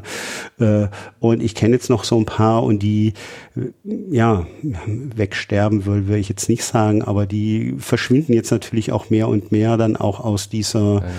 Äh, aus dieser, ja, aus der, von der Welt und von vor allen Dingen von der Wissenschaftswelt. Äh, und ähm, bei denen, da habe ich noch ein paar auf der Pipeline. Ich hoffe, dass ich sie noch rankriege. Jetzt Corona hat mir da einen großen Strich da äh, dazwischen äh, gemacht. Äh, die wollte ich halt eigentlich auch mal noch mit einfangen, weil ich dann halt auch finde, dass das wichtige Zeitzeugen sind. Und diese Zeitzeugenstimmen, ähm, die, die möchte ich dann halt auch irgendwann mal einfangen, weil das sind halt auch solche Geschichten, die mich als Menschen sehr geprägt haben. Ja? Also ja, äh, weil jetzt zu, zu, meiner Zeit, als ich studiert habe, da hat man das eben gehabt als, als Lehrbuch oder sowas, ja. Und so bin ich auch zu Hölche gekommen. Ich habe halt äh, Chemie mit dem Computer kombiniert und Hans Dieter war sozusagen der einer der ersten, der das auch, äh, der diese Computerchemie auch im Rahmen der pharmazeutischen Chemie angewandt hatte. Und ich habe mal zu einem Kommilitonen gesagt, zum äh, Mensch, das würde ich ja ganz gerne machen. Und ich habe aber an der, äh, an der FH studiert und Hans Dieter war eben damals an der HHU, also an der Heinrich-Heine-Uni in Düsseldorf. Und dann hat der mir gesagt, ach, bewirb dich doch einfach bei denen. Habe ich gesagt, das, der, der wird die, der, erstens mal bin ich kein Pharmazeut und zweitens mal äh, wird er mich eh nie wahrnehmen. Und dann haben wir uns zusammen hingesetzt und haben dann so aus Spaß habe ich dann da einfach da eine, eine äh, eine Bewerbung hingeschickt und dann hat er mich äh, angenommen, Hans Dieter damals, obwohl ich als Diplomant so ein totaler Exot war. Ja, und das war Mitte der 90er und seitdem sind wir eigentlich immer mehr oder mal mehr, mal weniger eben immer im Kontakt geblieben und seitdem kennen wir uns auch. Und das war so wow. mit, der mit dem Bewerbungsgespräch sozusagen. Wir haben uns sofort auf Anhieb gut verstanden und Schön. mit dem Bewerbungsgespräch seitdem äh, haben wir da immer eine, unsere Freundschaft gepflegt, sagen wir mal so. Mhm. Und, und das ist jetzt natürlich für mich was ganz Tolles, jetzt mein, mein Doktorvater, der mich natürlich auch sehr geprägt hat, ne, mein ganzes wissenschaftliches Leben auch total geprägt ja, hat, mit dem jetzt nochmal so eine Aktion machen zu dürfen, ist eigentlich ein totales Privileg. Verstehe, verstehe. Also was mich beeindruckt hatte, war, ähm, dass er diese ganze Begrifflichkeit, diese ganze chemische Welt ähm, so ja, ich hatte das Gefühl, das, das ist alles so selbstverständlich. Also wo ich als Laie davor stehe und denke, ja, wo, was kann das nur sein? Und äh, also nur, nur mit Fragen ähm, bombardiert bin.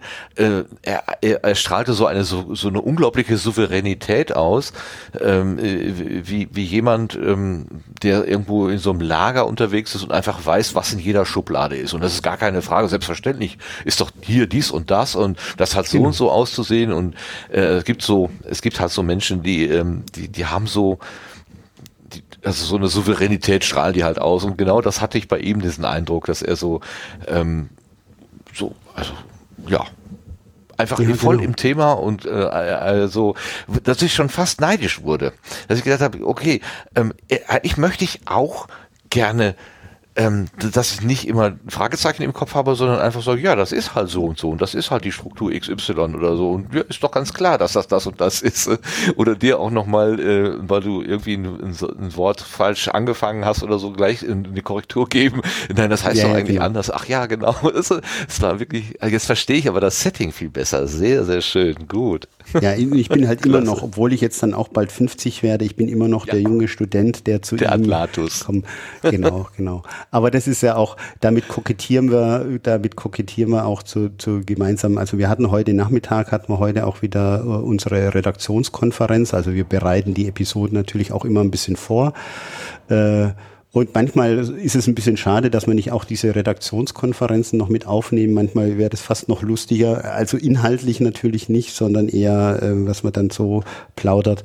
Aber das, äh, das liegt mal, das ist noch in Planung, dass wir das vielleicht irgendwann mal auch ah. noch machen. Aber das wird dann wahrscheinlich nicht aufgezeichnet, sondern da dürfen vielleicht dann mal irgendwann mal Leute noch Mäuschen spielen. Da wollen wir mal so, so. vielleicht so eine Art okay. Hörerinnen, ähm, so eine Art Feedback-Kanal noch noch machen können. Ja, ja, das kann, kann mir gut vorstellen. Ja, warte mal ganz Obwohl es ja auch Podcast-Angebote Podcast-Angebote gibt, die nehmen die Pre-Show ja auch gleich als ähm, als, äh, als als produziertes ähm, wie nennt man das dann? Nehmen die mit in ihren RSS-Feed auf. Ja, so, ich glaube aber, dass das da bei uns nicht so gut möglich wäre. Das nein, wäre, ist nein, doch nein. so ein bisschen sehr speziell, ja. Aber äh, das ist dann. Warte mal, da kommt gerade die Katze. Ah. Mach mal auf. Ja. So, jetzt ist, Entschuldigung, Entschuldigung, könnt ihr ja rausschneiden. kein Problem. Die Podcast-Katze. Cat-Content ist ja immer eine gute Sache. Genau. Katzen haben wir kein Problem immer. damit.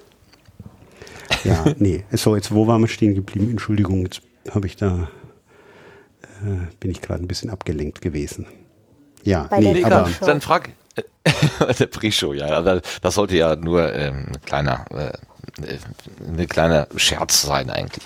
Ähm, du hast jetzt gerade schon mal gesagt, ähm, da kommen teilweise Rückmeldungen von Apothekerinnen und Apothekern, also wirklich Leuten, die ganz nah an dem Thema sind.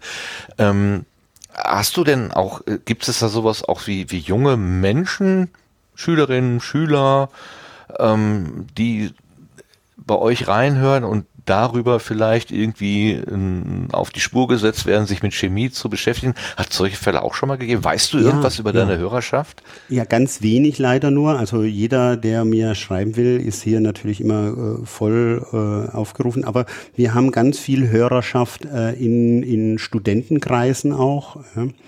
Und äh, das ist, glaube ich, auch so äh, zumindest diejenigen, die uns äh, die, die Hauptfeedback äh, äh, geben, sind eben Studenten, Studentinnen und ApothekerInnen. Also das ist so, also ich denke mal, das liegt natürlich auch am Format Podcast. Ne? Wenn du natürlich nach sowas suchst äh, oder Podcast, das wird dir ja wenig empfohlen, sondern man macht sich ja dann da aktiv auf die Suche. Und dann ist es ja klar, wenn du da keine Lust hast, dann kommst du da auch nicht hin. Und das läuft eben über Mund-zu-Mund-Propaganda, über äh, Empfehlungen. Und äh, ich denke mal, das ist so das Los des Podcasts. Aber umgekehrt ist es natürlich auch ganz nett, äh, weil eigentlich ganz viele eben dann auch interessierte Menschen dann da auf einen zugehen. Und das ist natürlich sehr angenehm. Mhm dann funktioniert das natürlich auch mit dem, mit dem Weitergeben von, von äh, von Wissen. Also du hattest ja gesagt, dass die Wissenschaftskommunikation ist äh, deine Triebfeder. Mhm. Also nicht nicht selbst, also nicht in erster Linie. Nein, wie soll man sagen? Das, das, man tut ja das eine nicht, ohne das andere zu lassen. Also ähm, aber sich nicht vergraben im Labor oder bei dir jetzt hinterm äh, Spezialrechner, äh, sondern ähm, immer auch so ein bisschen die Brücke zu schlagen und darüber zu reden, was man eigentlich tut ähm, und in der Kommunikation zu bleiben. Das ist manchmal ja auch lästig und hinderlich. Gibt ja auch äh, in der Wissenschaft äh, Stimmen, die sagen, äh, wer, wer sich in die Öffentlichkeit begibt, äh, der ist kein richtiger Wissenschaftler, keine Wissenschaftlerin, sondern ne, also die, die, die Ernsten und die Richtigen, die man wahrnimmt und die man ernst nimmt, die sind hinter verschlossenen Türen.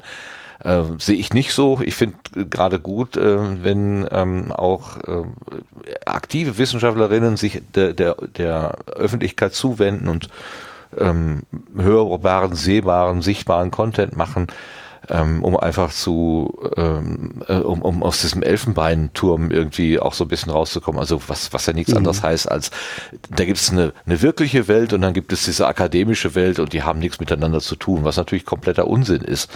Denn äh, alles, was wir in die Hand nehmen, hat irgendwann mal irgendwo eine, ähm, eine theoretische Herleitung gehabt.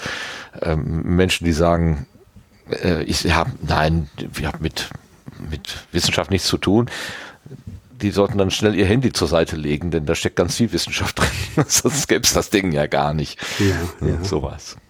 Naja, es ist halt, das ist halt immer so, ne? Also du hast ganz viele, du hast natürlich ganz viele äh, Wissenschaftlerinnen, mit denen möchtest du eigentlich auch gar nicht interagieren, weil äh, das ist natürlich auch äh, schwierig dann mit denen.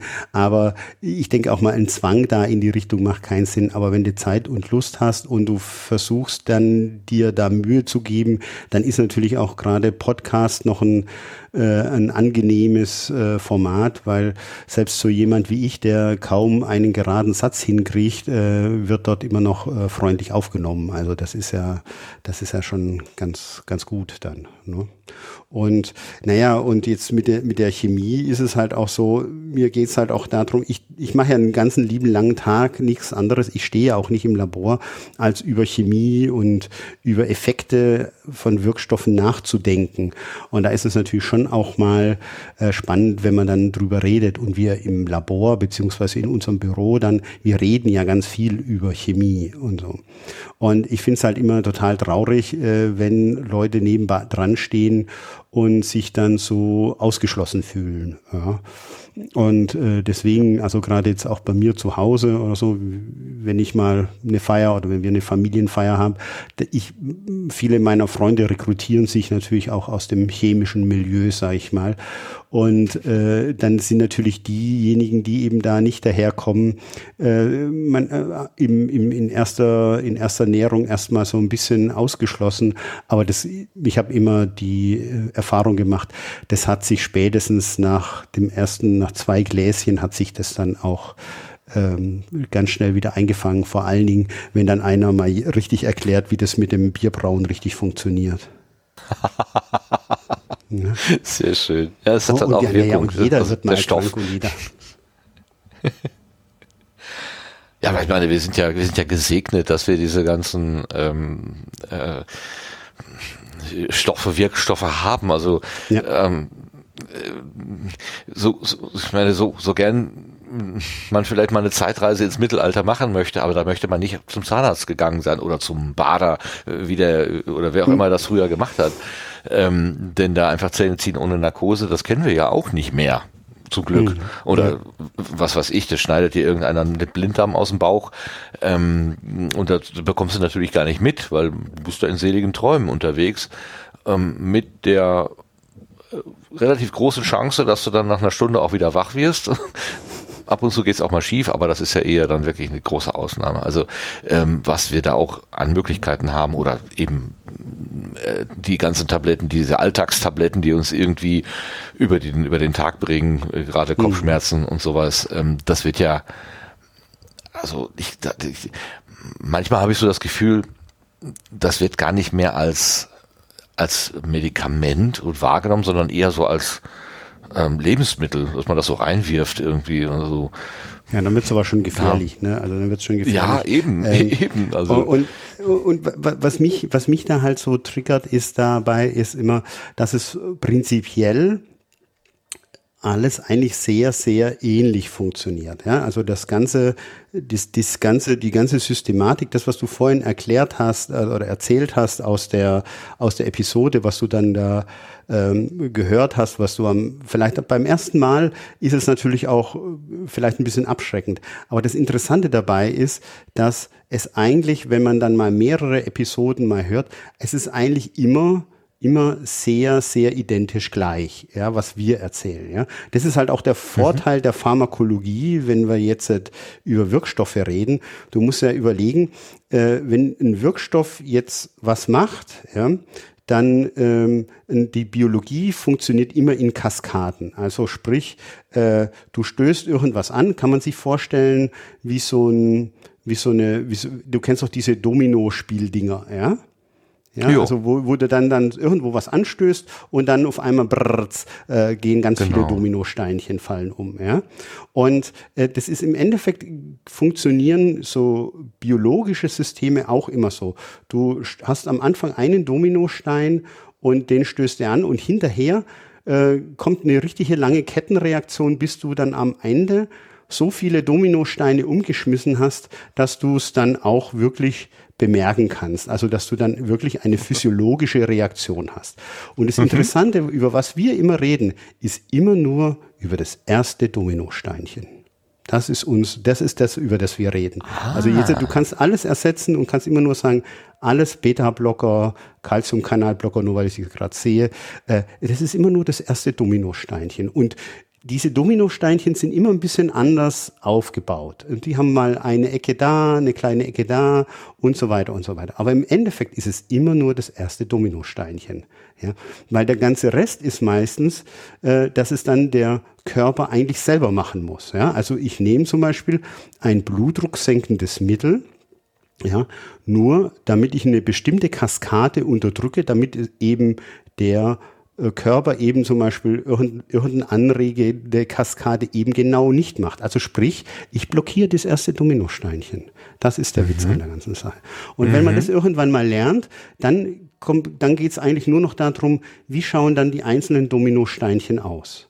Ja, und, und im Endeffekt, das Einzige, was wir diskutieren, ist immer nur das Aussehen des ersten Dominosteinchens. Und das Interessante ist jetzt dabei, dass äh, du jetzt dieses erste Dominosteinchen eben das hat eine äußere Hülle und ein, inneren, ein inneres Gerüst. Und du kannst beides unterschiedlich ändern. Und das ist dann die Chemie, die dann dazu kommt. Und dann, wenn man dann mit der Zeit, wenn man sich da Zeit und ein bisschen Geduld nimmt, wenn man ein bisschen die, äh, diese, äh, diese, diese Steinchen mal ein bisschen kennenlernt, dann, dann ist es total einfach. Ich wundere mich da eigentlich auch immer drüber, dass die Leute so eine Aversion haben, diese Steinchen oder diese Strukturen kennenzulernen. Jedes Kind lernt auf irgendwie die, die ganzen Pokémon-Monster und hast du nicht gesehen. Jeder kann aus irgendwelchen Dinosaurier. Genau. alle Figuren auswendig, ja. Aber dann geht's mal ja. um chemische Strukturen und dann sagt jeder sofort nach der zweiten Struktur, ach, kenne ich mich nicht aus. Ja, das ist so ein bisschen komisch. Finde ich manchmal so ein bisschen schade. Ja, wenn man sich darauf einlassen würde, wie auf die Dinosaurier zum Beispiel, dann hätte man vielleicht auch was im, im Leben davon. Also ich kann berichten, bei mir ist es nicht bei den Strukturen hängen geblieben, sondern beim Formelrechnen. Mhm. Genau, also Reaktionsgleichungen. Bei, bei oh. Ja, genau. Also Versuchsaufbau, Versuchsdurchführung, Protokollierung, da war ich immer super. Aber beim Formelrechnen war ich dann irgendwie raus. Ich weiß auch nicht. Da hatte ich ja. wahrscheinlich irgendwie eine komische Schranke im Hirn. Aber ich, da waren möglicherweise auch Mathe-Lehrpersonen vorher schon dran schuld. Ja, das, das ist natürlich immer dann nochmal, das kommt nochmal dazu. Da ist es jetzt natürlich die Frage, was meinst du mit Formelrechnung? Meinst du jetzt die Stöchiometrie? Also wie viel kommt rein, wie viel geht raus? Oder meint man ja. jetzt das Umsetzen von einer, von, von zwei Edukten in ein Produkt. Äh, das gibt's ja auch. Ne? Also ich schmeiß vorne zum Beispiel Zucker rein und hinten kommt Alkohol raus. Hi. Was jetzt vom Versuchsaufbau her jetzt eine ganz interessante Sache wäre. Aber nee, auf dem Papier ja ist es dann halt schon ja. wieder schwierig. Ja, das ist ja nicht schwierig. Zuckerlösung und ein bisschen Hefe rein, dann hast du ja deinen Versuchsaufbau. Genau. Ne? Ja, aber dann, ja. Dann fortgeschrittenen Kurs ist dann Winzer oder Winzerin werden. Ja. Nee, aber äh, ich kann mich, ich kann mich an den Unterricht tatsächlich erinnern, wo dann auf die Tafel immer so äh, links standen irgendwelche Buchstaben, Zahlen, Kombinationen und rechts und dann wurde da so ein, so ein, so ein, so ein Pfeil mit nur einer, mit einem Flügelchen dazwischen gemacht und dann mussten wir das irgendwie ausrechnen und ich hatte auch immer die falsche ähm, oder fast immer die falsche, das falsche Ergebnis mhm. und äh, das hat mich total mh, mm, demotiviert. Also äh, ich habe tatsächlich jetzt beim Hören eures Podcasts, wo, wo von Strukturen die Rede war, also ähm, ähm, von Elementen, wenn man so will, die so wie so ein Baukasten auch immer wieder auftauchen und äh, die man beschreiben kann als hier ist ein freies Element, was dann versucht, irgendwas anderes zu binden oder so. Ähm, das hatte einen ganz anderen Zugang. Aber das ist, auch ein, also das ist aber auch ein ganz anderer, das ist aber auch ein ganz anderes, ein ganz anderes Ding. Das ist vielleicht vergleichbar wie in der Mathematik. In der Schule und in der Grundschule oder in den grundlegenden Schuljahren lernst du ja keine Mathematik, sondern du lernst primär rechnen. Ja, ja genau. Und in der, in der grundlegenden äh, Schulausbildung, die Chemie, das ist eigentlich ja genau diese, du lernst ein paar grundlegende Reaktion auswendig. Ich finde es manchmal auch ein bisschen dann anstrengend, wenn die dann da noch äh, sagen, äh, also wahrscheinlich werden jetzt viele Re äh, Chemiker werden jetzt sagen, um Gottes Willen, was erzählt er da? Aber ich finde es dann auch ein bisschen anstrengend, wenn die dann da erzählen, dass das als Kind oder als Jugendlicher, dass du da irgendwie was ausrechnen sollst, weil aus meiner Sicht auch, ja, man braucht da ein bisschen mehr Erfahrung und gerade äh, äh, und, und gerade vielleicht bestimmte Systeme dann die auswendig lernen zu müssen, ist ein bisschen anstrengend. Umgekehrt ist es natürlich auch so, wenn du dich nicht darauf einlässt und nicht so mal so ein gewisses Grundvokabular und so ein Grundschatz mal lernst, äh, dann kommst du natürlich auch über eine gewisse ja. Stufe nicht hinaus. Das ist natürlich auch ja. immer, das ist immer, das ist immer so ein Zwiespalt. Ja, ja, ähm, und weil die eigentliche Chemie, das ist nicht die Chemie, was du, äh, was, die du in der Schule lernst. Ja, also das ist ja äh, vor allen Dingen, da geht's ja dann, bei uns geht's ja dann mehr um die Mechanismen und um die Reaktionen und die, ja, okay, vielleicht ist es auch so, wenn du es dann mal x Jahre gemacht hast, dann ergibt sich die Stöchiometrie, ergibt sich natürlich aus den Teilen, die du da zusammen klabüsterst von ganz alleine. Ne? Aber das ist, das ist aber auch, manchmal finde ich es auch ein bisschen schade, weil sich dann da ganz viel auf diese äh, auf diese Reaktionen in der Schule kapriziert wird, weil es natürlich auch was, was du sehr leicht dann auch abfragen kannst in einer Arbeit. Ne? Also wenn die Kinder ja, einfach dann genau. das auswendig lernen, dann kannst du das auch leicht abfragen. Aber und das ist wegen, vielleicht ist es auch da ganz schön, dann sowas machen zu dürfen wie das Wirkstoffradio, weil wir sagen ja jetzt nicht erstmal Hefte raus, fertig zum Testat, ja, sondern wir fangen dann erstmal an und dann gucken wir mal, hat's denn Feedback gegeben und sowas, ja. Und dann reden ja. wir ganz normal einfach über Chemie, über Abläufe, ja. Und das ist eigentlich der, das ist eigentlich das, das, das, die, die, das eigentliche Ding von Chemie. Ne? Wie funktioniert irgendwas? Weil Chemie ist eigentlich, sind die Masch molekulare Maschinen. Ja? Und, oder ja, molekulare ja. Datenübertragung. Das Interessante ist ja, alles ist Chemie. Selbst unsere Gedanken sind Chemie. Ja. Äh, ja, das ab und zu denke ich darüber nach. Ähm, dann, ja, dann wird das ein bisschen, hm, also es meine, großen, so eine, meine großartige so Gedanken, nichts anderes als irgendwelche Transmissionen oder Trans Transmitterbewegungen in meinem Hirn. Ja, hm, traurig. Ja, aber also damit kann ich mich ja abfinden. Ja, genau. Umgekehrt ist es doch sehr tief, sehr tief beruhigend, weil eigentlich, guck mal, unser ganzes Leben funktioniert deswegen, weil äh, unsere, unsere Umgebung so aufgebaut ist, dass sich Moleküle von alleine in eine gewisse Konfiguration und in eine gewisse äh, Struktur aneinander anlagern. Ne? Also Membranen bilden. Durch die Membranen hast du abgeschlossene Räume, kleine Reaktionsgefäße. In den Reaktionsgefäßen kann was äh, ablaufen und dadurch, dass du dann viele kleine Räume hast, kannst du viele unterschiedliche Sachen auf, äh, abraumen und, ja. und dadurch entsteht dann, umso komplexer du dann wirst, umso irgendwann mal entsteht dann sowas Faszinierendes wie ein Mensch. Das ist doch total faszinierend und das aus dem Nichts heraus, weil sich's irgendwie selber dann aneinander anordnet. Und es gibt immer wieder eine Dimension dazu. Ne? Aus, aus Molekülen werden Moleküldomänen, aus Moleküldomänen werden dann äh, Kompartimente, aus dem Kompartiment wird, ein, wird eine äh, Organelle, aus, aus vielen Organellen werden dann Zellen, aus Zellen werden Geweben, aus Geweben werden Organen, aus Organen werden Organismus. Das ist doch super. Ja, und das kannst du alles erklären rein auf molekularer Basis. Ist doch geil. Also ich wäre da ganz wuschig jedes Mal, wenn ich drüber nachdenke. ist auch so. Ist auch so. Absolut. Das ist ja, ist total faszinierend, natürlich.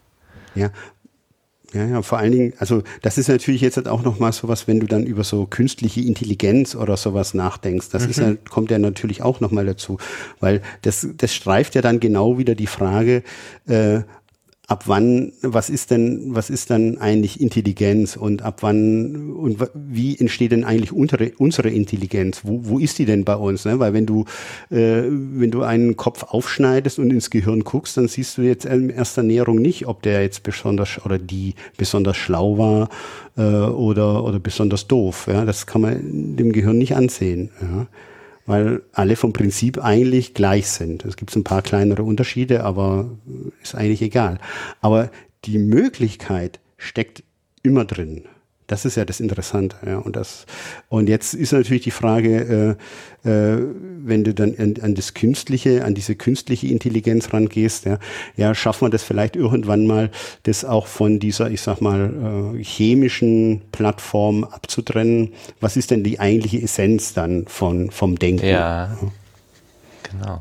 Wenn man, wenn man rauskriegt, wie in der Chemie die Information von einer Seite zur anderen wandert, wenn man das dann durch äh, elektromagnetische Prozesse nachbauen kann, dann könnte man sich das tatsächlich vorstellen, dass man dann so ein elektrisches Gehirn hat, was tatsächlich in ähnlicher Weise funktioniert. Naja, der Witz ist ja, unser Gehirn funktioniert ja eigentlich elektrisch. Ja? Okay.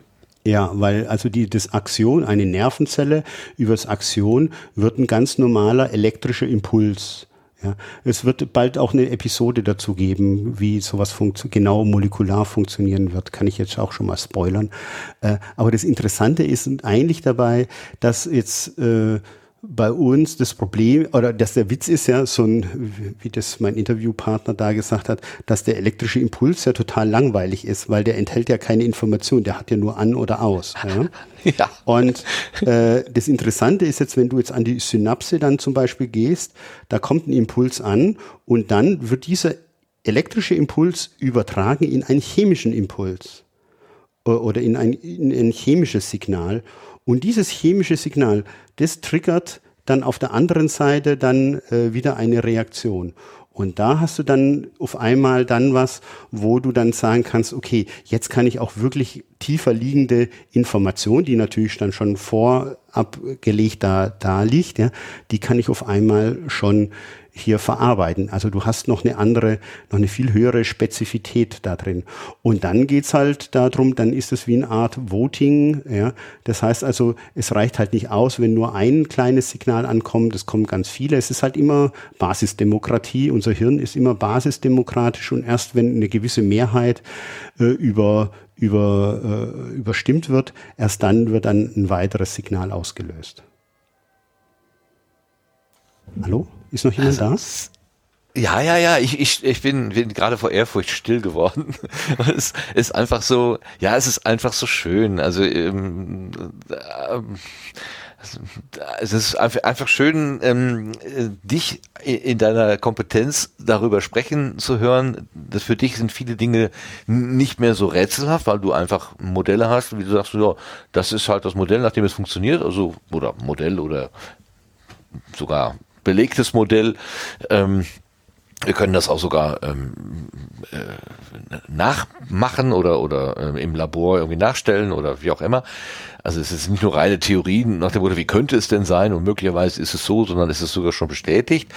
Ähm, und, und für dich ist das so selbstverständlich irgendwie und, und, äh, und trotzdem bist du aber immer noch von dieser, von dieser Magie, also von, von, von, dem Wunder, was da drin steckt, irgendwie noch bei ähm, ja, weil, weil wir es ja auch noch nicht schön. mal im Ansatz begriffen haben. Das ist ja das Interessante dabei. Das ist ja, wir, wir verstehen schon vieles, wir verstehen auch vieles molekular, aber äh, das Problem ist ja, dass so es immer noch mal eine Dimension noch mal an Information dazukommt. Ja, also ein einziges, wenn ich jetzt verstanden habe, ja, wie ein einzige Synapse funktioniert, weiß ich ja dann trotzdem immer noch nicht, ja, wie dann ein Gedanke im Gehirn genau funktioniert. Ja. Und deswegen, deswegen ist es auch vielleicht auch, wenn, wenn du in Richtung KI denkst, ja, ist dann genau das Gleiche. Ich, wir können ganz genau beschreiben, wie die einzelnen artifiziellen Neuronen ausfun äh, funktionieren. Ja. Aber ja. die Summe der Teile ist halt mehr. Ja, und das ist halt das Problem. Das ist dann genau das, was man nicht mehr über, überblicken kann. Ne? Also es ist halt nun mal eins plus eins plus eins plus eins plus eins nicht irgendwie äh, fünf oder, oder vier oder ich weiß ich nicht mehr, wo ich war, ja, sondern es ist halt ein ganz kleiner Bruchteil mehr, ein ganz mini, mini kleiner Bruchteil ist es mehr, ja, ja weil ja. noch eine zusätzliche Information dort noch zum Beispiel wie die Informationen, die Impulse zu, zueinander angelagert sind, weil da halt noch ein bisschen was mehr noch dazu kommt. Und auf einmal wird halt irgendwann mal wird dann halt diese Information noch ein bisschen noch ein bisschen mehr. Und dann bekommt es halt auch so eine, Eigen, eine Eigendynamik, sage ich jetzt mal. Hört sich jetzt fast Ich habe gerade so das Bild von einem Orchester, so, so ein Sinfonieorchester vor Augen. Ja, genau. Also ich kann, ich kann im Prinzip genau sagen, wie eine Geige funktioniert, wie der Ton zustande kommt, die Schwingung. Ich kann, wie ein, ein, ein Blechblasinstrument funktioniert, wie da aus der Säule, aus der stehenden Säule der Ton klingt. Aber daraus kann ich noch lange nicht auf das Werk schließen, was am Ende ja. das ganze Orchester spielt. Ne, das, ja. Da komme ich, das, das ist nochmal eine Stufe drüber, äh, eine Stufe drüber und äh, aus den, aus der Detailinformationen, aus der Summe der Detailinformationen weiß man immer noch nicht, wie es klingt. Ja, genau. Ja, genau. Oder, oder, oder ein Chor kannst du auch nehmen, ist vielleicht sogar noch ja. einfacher. Da brauchst du die ganzen Instrumente nicht, ne? Weil die einzelnen Stimmen, die mögen ganz schön und gut sein, aber so, eine, so ein Chor ja. und so ein Chor mhm. zu haben, der dann sich aus vielen Stimmen zusammensetzt, dann merkst du auf einmal auch, dass das ein ganz anderes Volumen, dass da noch ein bisschen was mehr mitschwingt, sagen wir mal so. Schön, schön. Ach, schön. Schöner Einblick in die Chemie, wirklich herrlich. Dankeschön Chemie. dafür.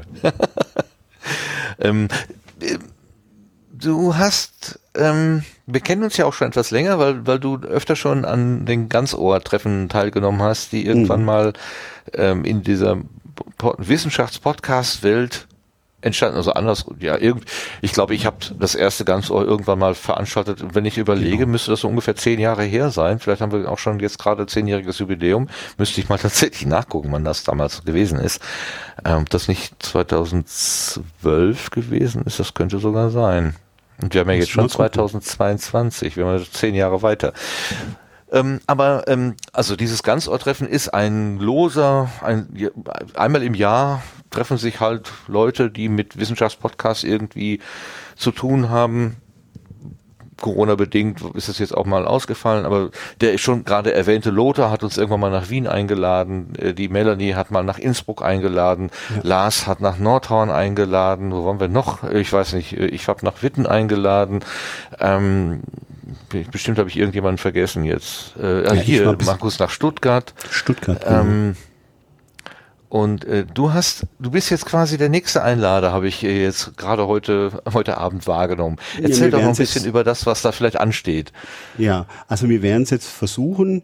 Äh, der Termin steht noch nicht ganz fest, aber es wird irgendwann mal, also traditionell war es ja immer im Oktober erst, ja, also so im ja, im Herbst und wir werden es wahrscheinlich ein bisschen weiter vorverlegen, einfach weil wir dann sagen, naja, dann haben wir diese, die warme Jahreszeit und man kann sich ein bisschen besser draußen treffen äh, und vielleicht haben wir dann auch nicht die hohen Inzidenzen. Also das ist, ist jetzt noch alles noch ein bisschen Corona getrieben, da müssen wir noch ein bisschen angucken, äh, äh, ob wir es nicht kurz vor den Berliner oder kurz nach den Berliner Sommerferien äh, stattfinden lassen. Aber dann haben wir eigentlich geplant, Henning Krause und ich haben dann geplant, vielleicht hier in Berlin einmal auch das Ganzohr zu veranstalten, weil ich da ein bisschen hoffe, vielleicht dann, äh, wenn es eben auch ein paar WissenschaftspodcasterInnen hier in Berlin auftauchen, können wir vielleicht mal auch an einem Abend ein, ein Hörerinnen-Treffen machen. Das wäre vielleicht ganz nett. Äh, und natürlich auch, wir haben hier eine, eine schöne Bubble hier, dass dann vielleicht auch hier ein paar ähm, ein paar Leute dann auch von Berlin hier, es gibt ja auch ein paar Institutionen, die auch Interesse angemeldet haben, dass sie vielleicht auch mal einen Podcast machen wollen für ihre für ihre Institution oder für ihr äh, Projekt. Und dann ist es immer ganz gut, wenn man ein bisschen so netzwerken kann. Aber es ist alles noch ein bisschen unter diesem, sag ich mal, Corona-Vorbehalt. Das wird jetzt erst mal in den nächsten paar Wochen wird sich das entscheiden.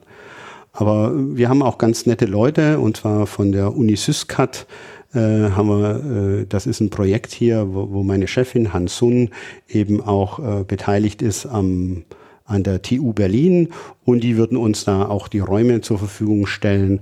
Und dann können wir uns dort äh, an äh, auf dem Campus der TU aufhalten und können da ein Wochenende uns treffen und ein bisschen diskutieren und es gibt auch schon die ersten Leute, die sich so, Henning hat äh, so einen kleinen Impulsvortrag schon äh, eingeladen und so weiter. Äh, also, aber keine Angst, es wird kein Kikero 2.0 geben. Ja, also das wird es nicht werden. Äh, ja, für alle, für alle, die es nicht, äh, also äh, diese, diese, dieses Ganzohr, das ist ein jeder macht's halt so, wie er kann oder wie er will oder die Idee. Ähm, und äh, in Wien war das so ein bisschen ähm, wie soll ich sagen, ähm, dominiert von der Akademie der Wissenschaften. Die hatten sich das äh, irgendwie so ein bisschen unter den Nagel gerissen und äh, haben da so mehr oder weniger eigenes Programm drüber gelegt. Und das war für diejenigen, die ganz ohr in, also dieses freie Barcamp äh, äh, Schema so kannten aus der Vergangenheit, war das etwas sehr fremd. Und also es gab dann doch etwas Verwirrungen. Und ähm, Kikero war oder Cicero war ein Zitat oder aus, aus irgendeinem dieser Vorträge, wo uns uns ähm, mitgeteilt wurde, dass Podcasts ja irgendwie des Teufels sind und überhaupt nicht für die Wissenschaftskommunikation geeignet. Das war sehr absurd. Naja, das also ich habe mich da sehr amüsiert drüber. Ich habe mich da sehr ja. amüsiert drüber. Ich fand das Rasen komisch, aber äh, äh, ich, ich kann es auch verstehen und ich denke auch mal, dass es da in so einem, in dem Zusammenhang auch einfach nicht angebracht war, weil wir da eigentlich ja eher andere Dinge äh, vorhatten. Und wir haben ja auch, wir treffen uns ja nicht so als Wissenschaftspodcaster untereinander so oft nicht. Und da ist ja auch die Wispod-Seite ein bisschen äh, zusammen. Und dadurch, dass man sich so selten trifft, dann möchte man dort natürlich auch ein bisschen netzwerken und Freunde treffen und, äh, und so weiter. Und deswegen ist es natürlich schon auch so, äh, Henning und ich haben dann gesagt, okay, wir wollen ein bisschen was äh, eben, weil wir ja eben dann da an der TU sind. Wir machen ein bisschen was, aber was zum Thema passt. Äh, und ansonsten sollte schon auf jeden Fall dieses Barcamp äh, dominieren und sollte vor allen Dingen eben äh, für uns eine schöne Veranstaltung werden, dass wir da äh, Wissenschaft diskutieren können und vor allen Dingen Wissenschaftskommunikation und Podcasten di diskutieren können und vielleicht auch den einen oder anderen oder der einen oder anderen äh, Wissenschaftlerin äh, eben unter die Arme greifen können, falls sie sich überlegt, äh, äh, wie starte ich denn einen Wissenschaftspodcast und kann ich das denn überhaupt, weil das denke ich mal, äh, jeder, der, jeder schon, der, der oder die Lust dazu hat, sowas zu machen, ist auf jeden Fall für sowas auch geeignet. Also das ist dann schon mal klar. Das ist ja die Grundvoraussetzung, dass man über seine Wissenschaft reden will. Alles genau, andere kommt dann dieses, von alleine. Kontakt zur Kontakt raus aus der aus der Kammer, aus dem Studierzimmer rein in die, wo die Menschen sind, genau. Ähm, eine Webseite ganz Ohr habe ich jetzt, glaube ich, nicht gefunden. Ich bin auch ein bisschen raus aus der Orga. Früher habe ich das ja mehr verfolgt, aber ich bin so ein bisschen rausgewachsen aus dem Ganzen. Ähm, aber wispod.de, also wissenschaftspodcasts.de, die beiden Projekte hängen irgendwie zusammen. Genau. Ähm, das eine ist dem anderen gefolgt ähm, und da kann man auf jeden Fall mal reingucken. Ich denke, wenn sich da was konkretisiert wird auf wispod.de, auch genau, darüber sicherlich wir, berichtet also werden. Wenn, dann werden wir da auch die die wie gesagt, Ankündigung, die wird auf jeden Fall dort auch äh, erscheinen. Und dann äh, muss man mal gucken, werden wahrscheinlich Henning und ich, sobald sich das jetzt mal geklärt hat, das wird jetzt auf jeden Fall noch im März passieren, äh, dass wir die, die Termine uns festlegen und die, ähm, äh, die Termine festlegen und die und das Programm so ein bisschen festlegen, dann äh, dann werden wir da auch ein, ein kleines Rundschreiben nochmal machen und dann wird es auch fleißig verteilt, hoffe ich mal. Ja.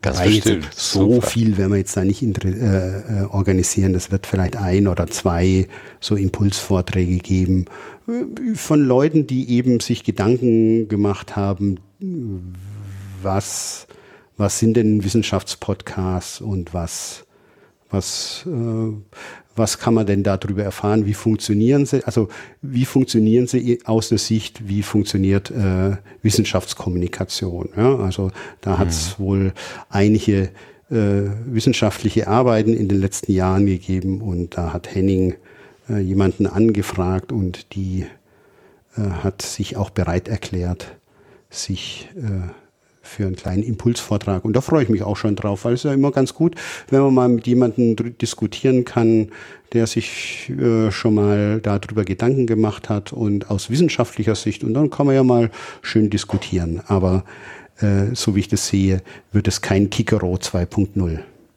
Ja. Also. nee, je barcampiger äh, oder selbst wenn man einfach nur dann sich zusammenhockt, äh, eine Kasten, einen Kasten Kaltgetränk in die Mitte stellt und einen Pizzadienst anruft, das äh, sind dann meistens sogar die fruchtbareren äh, Ja, äh, also das Treffen. soll dann auf jeden Fall der Schwerpunkt sein. Das soll ja auf jeden Fall der Schwerpunkt sein. Und wenn wir, wenn wir, so wie es jetzt ausschaut, dann können wir vielleicht sogar zwei Räume bekommen, weil äh, ich, was ich so gehört habe, sind vielleicht dann auch ein paar Interessenten dabei, äh, wo, wo man dann vielleicht vielleicht auch mal so, ich sag mal, für die Leute, die mal ausprobieren wollen, wie das denn funktioniert mit so Podcasten und mit so, mit dem Equipment und sowas, ja, dass man da mal ein bisschen was zeigen kann. Weißt du, wenn, du kennst es ja selber, ne, wenn man zum ersten Mal überlegt, was brauche ich denn, dann kann man, ja. ist es mal ganz gut, wenn man es einfach mal ausprobieren kann. Ja, und ja einfach mal machen, dann ist schon ganz genau. viel an, an Hemmschwelle abgebaut. Deswegen genau. die Idee, die Claudia vorhin ganz am Anfang gemacht hat, ne, ganz viel Zeugs mitbringen, dahinstellen und die Leute anfassen lassen, das ist ja keine schlechte Idee. Das ist ja super. Also nur wenn man halt zwölf Kilo ähm, Blech mit sich rumträgt, genau. das ist dann doch ein bisschen anstrengend. Ja, genau. Hatte ich auch schon mal schön. gesagt, so ein, so ein Podcast-Mobil, das wäre natürlich das Ideale. Mhm. Ne? Also das so, ja. so hinten so ein, so einen kleinen Sprinter mit so einem kleinen Aufbau, hinten mit ein bisschen Basotec drin, damit man sich im Notfall, wenn es dann doch regnet, mal auch reinsetzen kann. Das wäre eigentlich so das Ideale. Ne? Ja, ja. Das ist vielleicht das nächste Projekt äh, von vom Wirkstoffradio. Das Wirkstoffradio sehen, ja klar. Wirkstoffradio mobil meinst du? Genau. Ja, ja, okay, ja. ich glaube, wir müssen so langsam von der Gartenbank runter. Ähm, wir haben äh, Querbeet-Themen nicht so sehr viel und ich glaube, wir haben auch keinen Kalender, weil der Lars nicht da ist.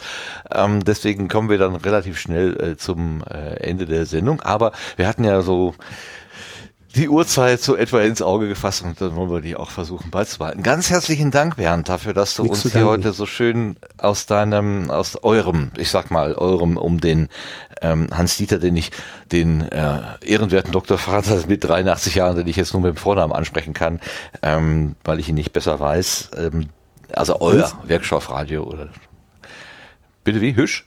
Hans-Dieter Höltje. Höltje heißt er. Hölze. Okay, Höltje. Ja, Hölzje. Hölzje. Also hätte auch den Herrn Professor Hölzje sagen können. Ganz, ähm, wie sich das vielleicht gehört. also vielen, vielen Dank dafür. Wir kommen dann relativ schnell zum Ende. Wie gesagt, ähm, wir können einiges überspringen, aber Blütenschätze sind natürlich immer das Wichtigste eigentlich im Sendegarten, dass wir uns gegenseitig erzählen, was wir vielleicht in der letzten Zeit wahrgenommen haben, wo eine Empfehlung möglicherweise drinsteckt oder wo einfach nur ein Erlebnis war, was einen besonders glücklich, traurig gemacht hat, zum Nachdenken gebracht hat oder so. Das ist ja immer sehr äh, unterschiedlich und spannend. Ähm, wir haben einen Hörerblütenschatz, da haben wir auch ein Audiobeispiel, das ist ein bisschen länger, drei Minuten, aber ich habe es trotzdem mal mitgebracht. Ähm, aber ich frage einfach mal vorher herum. Claudia, hast du einen Blütenschatz vielleicht für dieses Mal? Ja, ich habe tatsächlich einen mitgebracht. Hey. Und zwar äh, gerade heute zum Essen quasi gehört ähm, die aktuelle Folge von Geschichten aus der Geschichte. Ich will immer noch Zeitsprung sagen. Ähm, ja. ähm, genau, und zwar äh, der Vokoder. Ähm, also Grüße gehen an dieser Stelle raus äh, an den Stefan und an den Lars ähm, äh, zum Thema Synthes. Und ähm, genau, also hat mich äh, sehr erfreut, die Folge über ja, Voice-Synthetisierung. Großartig. Ist eine, ist eine kleine Hörempfehlung. Also für alle, die das halt irgendwie Freude an, an synthetischen Klängen haben. Das hatte ich auf Twitter gesehen und sofort an euch hier Stefan Lars, dich und so weiter gedacht. Und ähm, jetzt wieder, wieder ein bisschen äh, traurig, aber ist das nicht eine Entwicklung, die im Krieg irgendwie äh, mhm. herausgekommen ist, um, um Kommunikation zu verschleiern oder so? Und später ist das zur, zum, mhm. Zum Musikinstrument oder was geworden, ja? Schwerter zu Flugscharen, äh, Vokoder so, zu so in Musik. Etwa, ja. Genau, ah. also tatsächlich Verschlüsselung dann auch so mit einmal äh, Schallplatten tatsächlich, die eine Art weißes Rauschen ähm, erzeugt haben, ähm, wo es dann immer Schallplattenpaare gab, die dann abgelaufen sind, ähm, eben wo dann die Stimme verschlüsselt wurde und am anderen wieder entschlüsselt wurde, hat sich aber tatsächlich deswegen nicht durchgesetzt, weil die Stimme halt nicht mehr hinterher natürlich nach Mensch klang, sondern halt dann eben eine, durch eine synthetische Stimme ähm, bei äh, Empfängerseite dann ersetzt wurde. Das klingt wirklich spannend. Also ich glaube, da, da reicht es nicht, äh, einen Tweet zu lesen, dann muss man die Episode hören. Also da muss ich doch mal gucken, ob ich das auch nochmal äh, nachhöre. Das klingt wirklich gut. Super. Ganz vielen Dank dafür. Ja, ich ähm, danke für Inga. die ganz tolle Folge.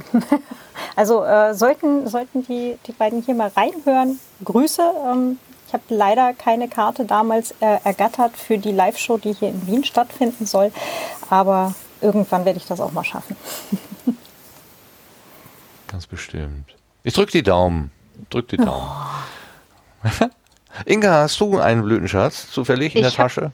Hab, ja, ich habe jetzt mal überlegt, äh, ich habe äh, vorgestern mein Fahrrad wieder flott gemacht, also aus dem Winterschlaf sozusagen geholt und habe sehr viel Freude damit tatsächlich jetzt die letzten zwei Tage gehabt. Bin mal wieder zur Arbeit vorstellen. gefahren. Ja, genau, das weiß ich auch nicht. Ich meine, es ist ein, ein E-Bike, äh, ne, aber trotzdem, es macht mir sehr viel Spaß. Oho. Total großartig. Und du bist mir tatsächlich voraus, meins ist noch im, im Fahrradkeller. Ja, ja, hier war das Wetter so schön. Oh. Und dann dachte ich mir, mache ich es mal fertig. Ja, es lockt so wieder nach, draußen. Also das mhm. ist, äh, ich hatte das die Tage, da war ich, musste ich eine Besorgungsfahrt machen und tritt so vors Haus und es war das erste Mal, dass ich nicht gefröstelt habe beim Rausgehen so. Und ich dachte, oh, jetzt kommt vielleicht die Zeit, wo man auch mal wieder äh, ohne zu denken, draußen ist kalt, ungemütlich, barr.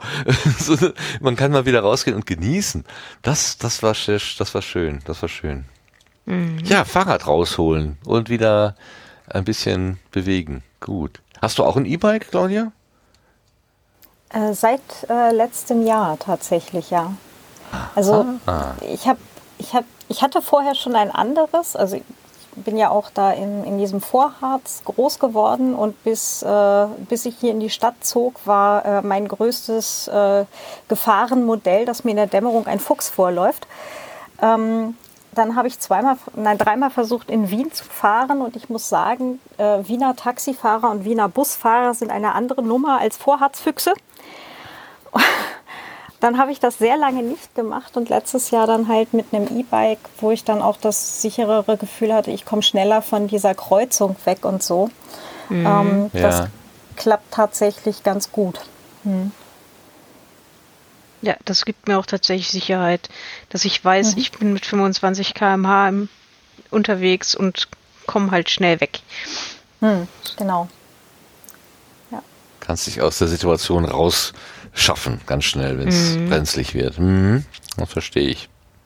Das verstehe ich. Sebastian, wie ist bei dir?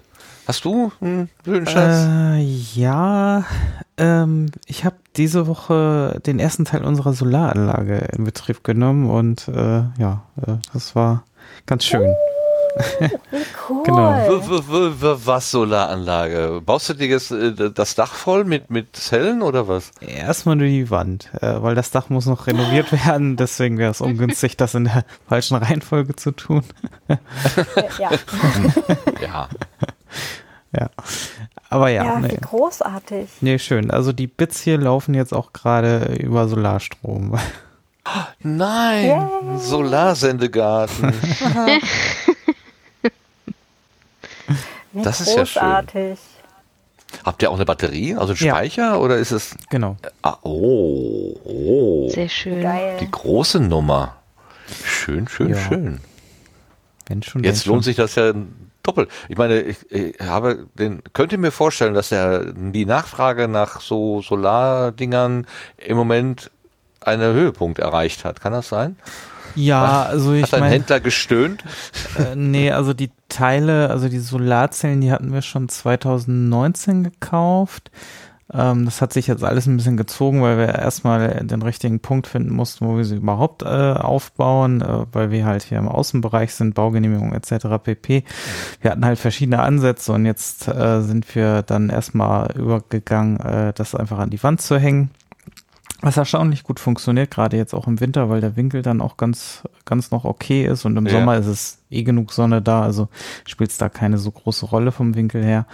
Ähm, und ja, ähm, ja, und jetzt die restlichen Teile sind dann im Herbst gekommen, wobei da haben wir schon gemerkt, da gab es schon Verzögerungen. Also da waren schon für die Akkus Lieferzeiten von drei bis vier Monaten, obwohl es eigentlich nur vier Wochen angekündigt waren, äh, schon, schon dabei. Und ja, jetzt merke ich es auch, ich bestelle gerade ein paar Teile noch nach, um die Anlage ein bisschen zu erweitern.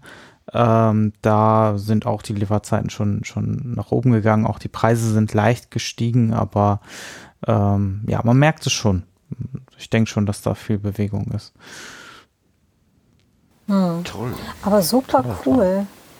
Also wir gucken ja hier gerade nur für, für ein kleines Panel, für meinen kleinen Solarserver, den ich gerne betreiben würde. Also ich will ja eigentlich nur eine Solar-Webseite haben. Ähm, und der Aufwand ist aber quasi sehr ähnlich zu, ich baue mir gerade das Dach voll und speise ein. Also Nee, also einspeisen habe ich mich tatsächlich dagegen entschieden, weil das, äh, äh, weil ich es halt auch selber betreiben wollte, also äh, die äh, komplette Installation und dementsprechend ist es ein komplett aus autarkes System.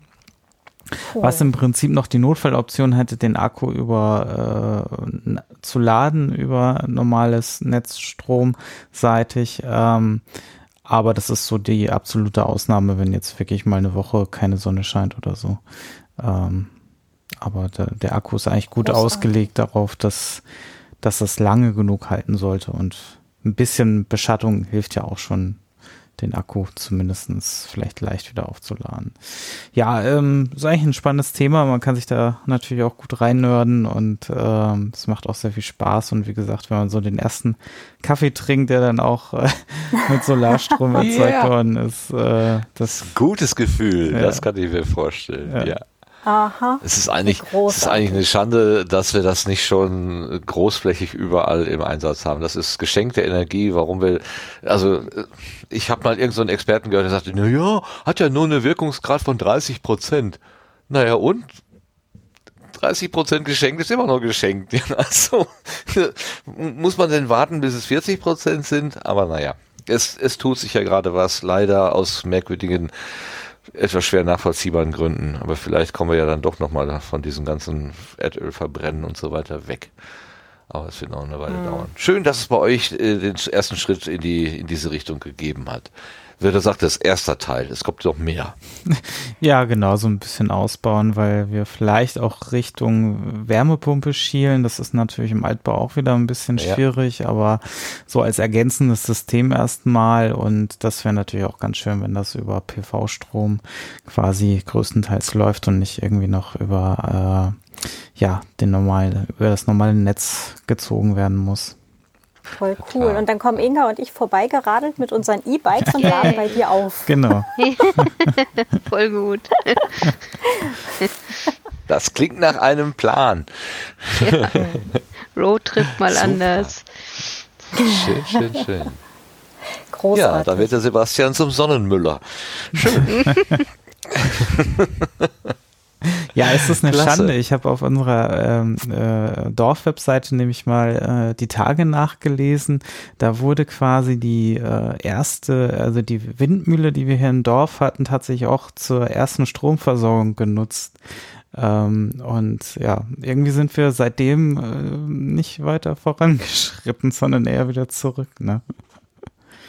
Naja, weil die Alternativen so günstig waren. Es ist einfach ein ökonomisches Problem. Ne? Ja. Also, hm. ähm, und jetzt, wenn der Schritt plötzlich 2 Euro oder 2,30 Euro kostet, dann ja, könnte man vielleicht doch mal über Alternativen nachdenken.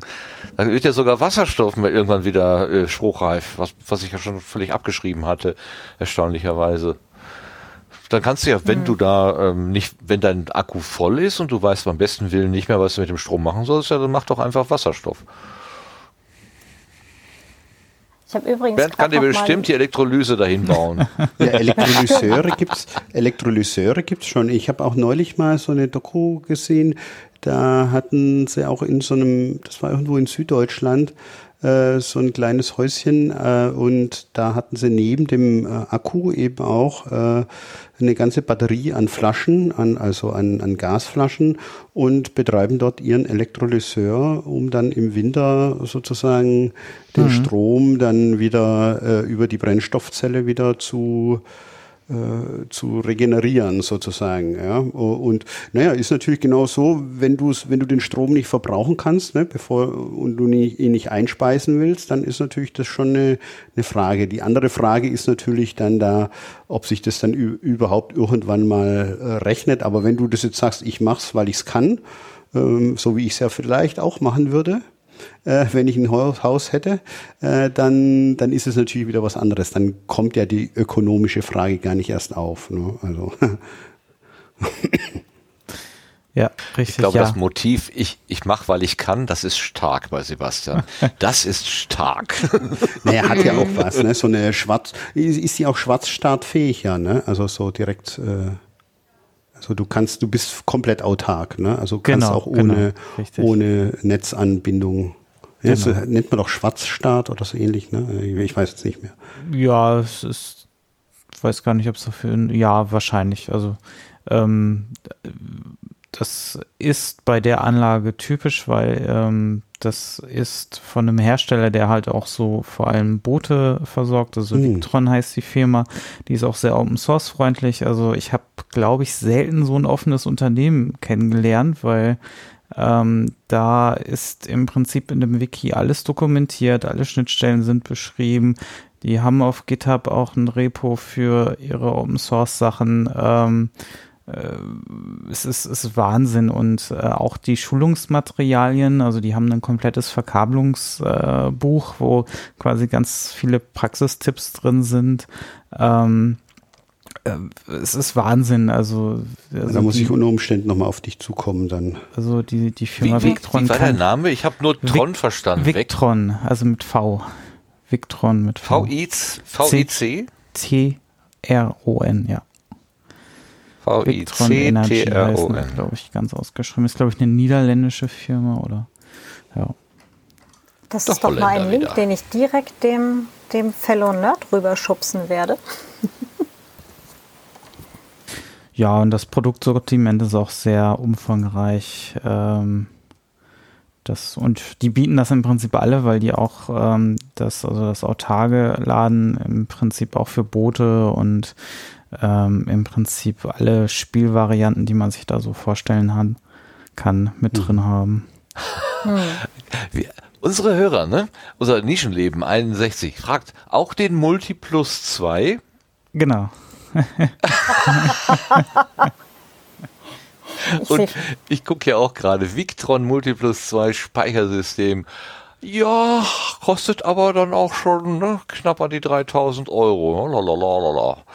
Nicht schlecht. Ja, gut, aber früher oder später amortisiert oh. sich das. Oder wenn halt Genau, wenn irgendwann mal tatsächlich gar nichts mehr da ist, dann also von Ja, ja, außen. ja, ja, ja. Ja, es ist halt wirklich so eine Altersvorsorge auch teilweise. Ich denke, wir werden natürlich Teile nochmal austauschen bis dahin, aber wenn man erstmal Erfahrung gesammelt hat und ich meine, keine Ahnung, wo die Energiepreise in, in 30 Jahren liegen, wo ich, Ja. wo ich dann mal vielleicht das Rentenalter erreiche, ähm, das möchte ich mir dann auch nicht wirklich ausmalen. Und da ist vielleicht so eine Option zu haben, ein bisschen autark zu sein, auch schon vielleicht eine, eine gute Idee. Nee, ich musste gerade lachen. Ich habe hier einfach mal die Webseite aufgerufen, victronenergy.de und das erste, was da steht, ist Chicken Farming with Solar Energy. also Nugget lässt grüßen. Ja, Oh, Nugget. herrlich, herrlich, herrlich. Ja, super. Ach, schön. Das kann, da, das kann ich mir vorstellen, dass das was für dein Herz ist und dir gute, äh, viel Freude bereitet. Schön. Das klingt so nach Zukunft. Ja. Sehr gut, sehr gut. Ja, prima. Wer hat denn noch einen Blütenschatz dabei? Äh, Bernd, Ja, ich habe auch einen. dabei? Ja, Sophie? ich habe auch einen. Ja, Ja, Herr. Herr, Herr damit. Äh, und zwar, im, der ist schon ein bisschen was älter.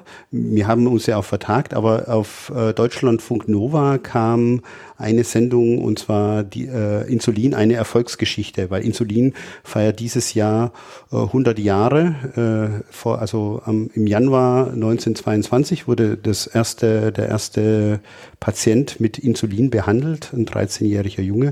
Und das ist einfach von Deutschlandfunk Nova eine ganz klasse Dokumentation, die durch die 100 Jahre Entwicklung äh, äh, Insulin äh, durchführen. Und da kann man dann auch mal hören, eine kurze Geschichte, und zwar wie ein Arzt dann in seiner Küche anfängt, Insulin zu produzieren, damals ja noch aus äh, Pankreas, also sprich mit einem Fleischwolf, äh, dann erstmal den Pankreas und dann mit Ethanol bearbeitet, damit dann das Insulin rauskommt. Und aus diesem kleinen Fleischwolf ist jetzt das größte auf der Erde äh, existierende Insulinfabrik äh, geworden. Das ist Novo Nordisk.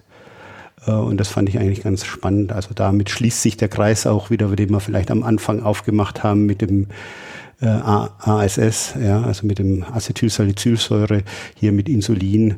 Da war es dann wirklich so eine Story, dass man das in der Küche angefangen hat mit einem kleinen Fleischwolf und heute Ja. ist es ein Riesenunternehmen, milliardenschwer und äh, behandelt ganz viele Menschen oder äh, hilft ganz vielen Menschen, indem es eben äh, Insulin für die macht. Und da ich auch in meiner Doktorarbeit einiges zu molekularen Eigenschaften von Insulin gemacht habe, hat mich das natürlich sehr angesprochen und ich fand es eigentlich gut aufgearbeitet und deswegen ist es so ein bisschen mein Blütenschatz. Hat mich natürlich an Zeiten erinnert, als ich noch jung war. Ah ja, ja, ja, verstehe, verstehe gut. Ich habe letztens auch alte Bilder gesehen ähm, von einer Straße, die ich immer gefahren bin, als ich noch studiert habe. Und da krieg, wurde ich auch ganz rührselig irgendwie, so ganz, also unsinnigerweise, aber plötzlich hatte mich da so eine, so eine Wehmut erwischt, nach dem Motto, ach, die guten alten Zeiten, dabei waren die überhaupt nicht gut, aber ich habe das Gefühl, das ist alles viel besser als heute. Naja, naja. Ja. Schön, okay, Insulin, eine Erfolgsgeschichte von DLF Nova. Prima, da hören wir mal rein. So, habe ich jetzt alle gefragt? Glaube ja, ne? Dann kommen wir mal zu. Oder ruft jemand? Nein? Doch. Ähm, wir haben von einem Hörer, vom Hörer äh, Sebastian R. Äh, nee, Benjamin R., gar nicht Sebastian. Ich wollte den Witz machen mit Sebastian R. und sagen, dass du es nicht bist, aber es ist, äh, es ist nicht wie beim Dirk Wirt. Ach, Dirk Wirt. Dirk Prims, ähm, der nicht der Dirk Prims ist. Es ist, jetzt ist alles kaputt. Eine Überleitung aus der Hölle. Okay, nein, also wir haben eine Zuschrift bekommen von Benjamin R. Und er schrieb uns, ich würde dem Sendegarten gerne die Geschichte, warum Sand gleich doppelt Schuld am Nürnberger Lebkuchen ist, als Blütenschatz anbieten. Und er gibt eine Quelle zu einem Podcast, der noch relativ neu ist, denn das ist aus der ersten Folge vom Löffelkraut-Podcast. Ich habe mal geguckt, da steht im Klappentext sozusagen drin, ähm, Löffelkraut ist von Ella und Stefan. Wir nehmen euch mit auf eine Audioexkursion durch die Lebensräume Mitteleuropas. Im Fokus jeder Folge steht ein Lebensraum, den wir euch im lockeren Gespräch näher bringen wollen. Hierbei betrachten wir Tiere und Pflanzen sowie klimatische, geologische und biotische Faktoren, biotische Faktoren, immer kompetent, aber niemals langweilig, Smiley. Von Natur pur bis anthropogen geschaffen ist alles dabei, mit kurzweiligen Ausflügen zu unterschiedlichsten Themen und doch immer nah am Lebensraum. Und der ähm, Benjamin hatte eine Zeitmarke gesetzt, wo die Geschichte mit diesem Sand und Nürnberg beginnt. Ich habe das dann mal da herauskopiert. Das sind drei Minuten, aber ich glaube, die geben wir dem jetzt einfach diesem neuen Projekt äh, Löffelkraut. Und bitteschön, Ton ab. Im Jahr 1210 hat Kaiser Friedrich II. der Stadt Nürnberg Vergünstigungen zugesprochen wegen ihres kargen Umlands, also diese Sandlebensräume, in denen Nürnberg mittendrin liegt. Es gab wenig, wenig äh, fruchtbares Ackerland außenrum. Und ähm, so hat die Stadt dann als, als Ausgleich vom Kaiser zum Beispiel Handelsprivilegien zugesprochen bekommen. Das war aber ein netter Kaiser. Das war ja wirklich. Der hat nämlich eigentlich, eigentlich müsste der Nürnberg hoch verehrt werden, wenn das, wenn das wirklich so stattgefunden hat, weil ähm, aus diesen Handelsprivilegien ist ein enormer Aufschwung der Stadt hervorgegangen. Sie wurde zur reichen Handelsstadt, vor allem für Gewürze. Mhm. Und äh, so kamen die Gewürze nach, äh, nach Nürnberg, jetzt hätte ich mhm. schon beinahe gesagt, die ähm, später in den Lebkuchen verbacken wurden. Aber für Lebkuchen braucht man noch eine zweite wichtige Zutat. Oh, ich weiß es. Ja, sprich? Honig. Richtig, Honig. Und wo kommt der her? Aus, also zu der, zu, zu zu dieser Zeit, ähm, heute würden wir sagen, wir gehen zum Imker und kaufen uns unseren Honig, aber früher, da ist man wahrscheinlich eher zum Zeitler gegangen und hat sich seinen Honig gekauft. Sehr gut, genau. Die Zeitler, für alle, die es nicht wissen, das sind ähm, aber auch ein Beruf. Also der Zeitler ist äh, der gewerbsmäßige Honigsammler gewesen, mhm. ähm, der dann Honig von wilden oder halbwilden Bienenvölkern aus dem Wald geholt ja, hat. Ich würde sogar sagen, dass das ein bisschen mehr war tatsächlich, weil sie auch wirklich ähm, mit Absicht Höhlen angelegt haben, mhm. in Höhen, wo kein Bär und kein anderer Mensch am besten, also ein Mensch, der es nicht weiß, ähm, hinkommt. Ne? Ja, wobei das durchaus passieren konnte, dass die mal mit Bären in Konflikt geraten sind und deswegen waren die Zeitler mhm. eine der wenigen, wenn nicht sogar die einzige, wahrscheinlich eine der wenigen Berufsgruppen, die mit Armbrust bewaffnet zum, zur Arbeit gehen durften. Ha, witzig. Ja. Ähm, nee, aber da noch zu, ja, ja, okay, passt. Okay, lassen wir einfach so stehen. Haben wir die Zeitler jetzt äh, genug behandelt, weil eigentlich geht es ja um den Honig und wo der Honig mhm. herkommt. Du hast es schon gesagt, aus dem Wald. Genau. Und zwar in Nürnberg aus dem Nürnberger Reichswald. Mhm. Der ähm, ist also, es ist also wichtig, dass es da viel Wald gibt, aus dem dann auch entsprechend viel Honig genommen werden kann. Ich habe eine Frage. Was hat das mit dem Sand zu tun? Das, gut, dass du das fragst. Denn dieser Reichswald ist nur deswegen so groß, mhm. weil er auf so schlechtem Land steht, dass es sich nicht gelohnt hat, den dafür für Ackerland unten drunter zu roden. Die Grenzen des Reichswalds sind einfach über Jahrhunderte hinweg fast identisch geblieben. Und nur so konnten so alte Bäume da ähm, wachsen mhm. und so lange stehen bleiben, dass man da Höhlen drin anlegen konnte für die Zeitlerei. Nur okay. so gab es so viel Honig und dann in Kombination mit den Gewürzen sind in Nürnberg die ganz berühmten Nürnberger Lebkuchen entstanden. Und so hängen die Nürnberger Lebkuchen ganz eng mit den Sandlebensräumen rund um Nürnberg zusammen. Ja, da bin ich ja echt äh, froh, dass es den Sand da gibt. Ja. Soweit der Ausschnitt, den wir mitgebracht hatten. Äh, also das ist der, jetzt gucke ich nochmal, wie er heißt, Löffelkraut Podcast und das war die Folge 1, Sand, Lebensräume und Biotop Pflegepanzer. Oh, schon wieder was Militärisches. Ui, Ella und Stefan haben da gesprochen. Das ist auch, wenn man so will, gleichzeitig ein Setzling. Und wir wünschen dem Projekt ein gutes Gedeihen. So. Wild gesprochen. Ähm, ich hatte ganz am, am, am, ganz am Anfang schon mal gesagt, dass ich äh, die Tage ähm, was gehört hatte, was mich zum Lachen gebracht hatte. Und äh, ähm, das würde ich gerne auch mit euch teilen. Und zwar ist das der Holger, Holgi, Holgi, Holger Klein, im Wochendämmerungspodcast in der letzten Episode. Ähm, das macht er ja zusammen mit der Kada ähm, und da werden also, also Ereignisse der letzten Woche halt zusammengetragen, kommentiert, so wie es den beiden äh, wichtig erscheint. Eine Rubrik da drin ist der sogenannte Börsenticker und das funktioniert so, dass die Kada den Wochentag aufruft und Holgi dann eine Überschrift, eine Schlagzeile aus der Börsenwelt sozusagen äh, nennt. Und ähm, in der letzten äh, Folge äh, hat er da eine besonders witzige Zeile gefunden und ich habe das unterwegs gehört auf dem Weg zur Arbeit und habe tatsächlich unterwegs Tränen lachen müssen, weil es einfach so schön war. Deswegen äh, würde ich sagen, hören wir uns das jetzt mal an. Kannst du das jetzt abspielen, Sebastian? Das, äh, ja, das, das sieht bei dir? Zum besser aus. Dann versuch das doch mal. Du hast die bessere Technik. Donnerstag. Vorschusslorbeeren für die Fett. Freitag. Na, wird's gehen? DAX startete volatil in den Hexensabbat. Oh, ja, der Hexensabbat. Ich nehme ja eigentlich immer nur so Dinger von der Tagesschau, ja. weil die sind an sich blöd genug, diese Woche gar nicht so blöd. Äh, mir wurde aber eine NTV-Überschrift zugespielt, ja. die ich hier unmöglich unerwähnt lassen kann. Okay. Mhm. Von welchem Tag? Äh, heute. Ah, ja. Freitag. Mhm. Entschuldigung, kommt gleich.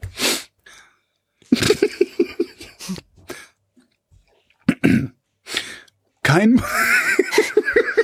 Möchtest du es mir schicken? Soll ich es vorlesen? Nein, nein, nein, nein, nein. Kommt gleich. Gleich geht's los.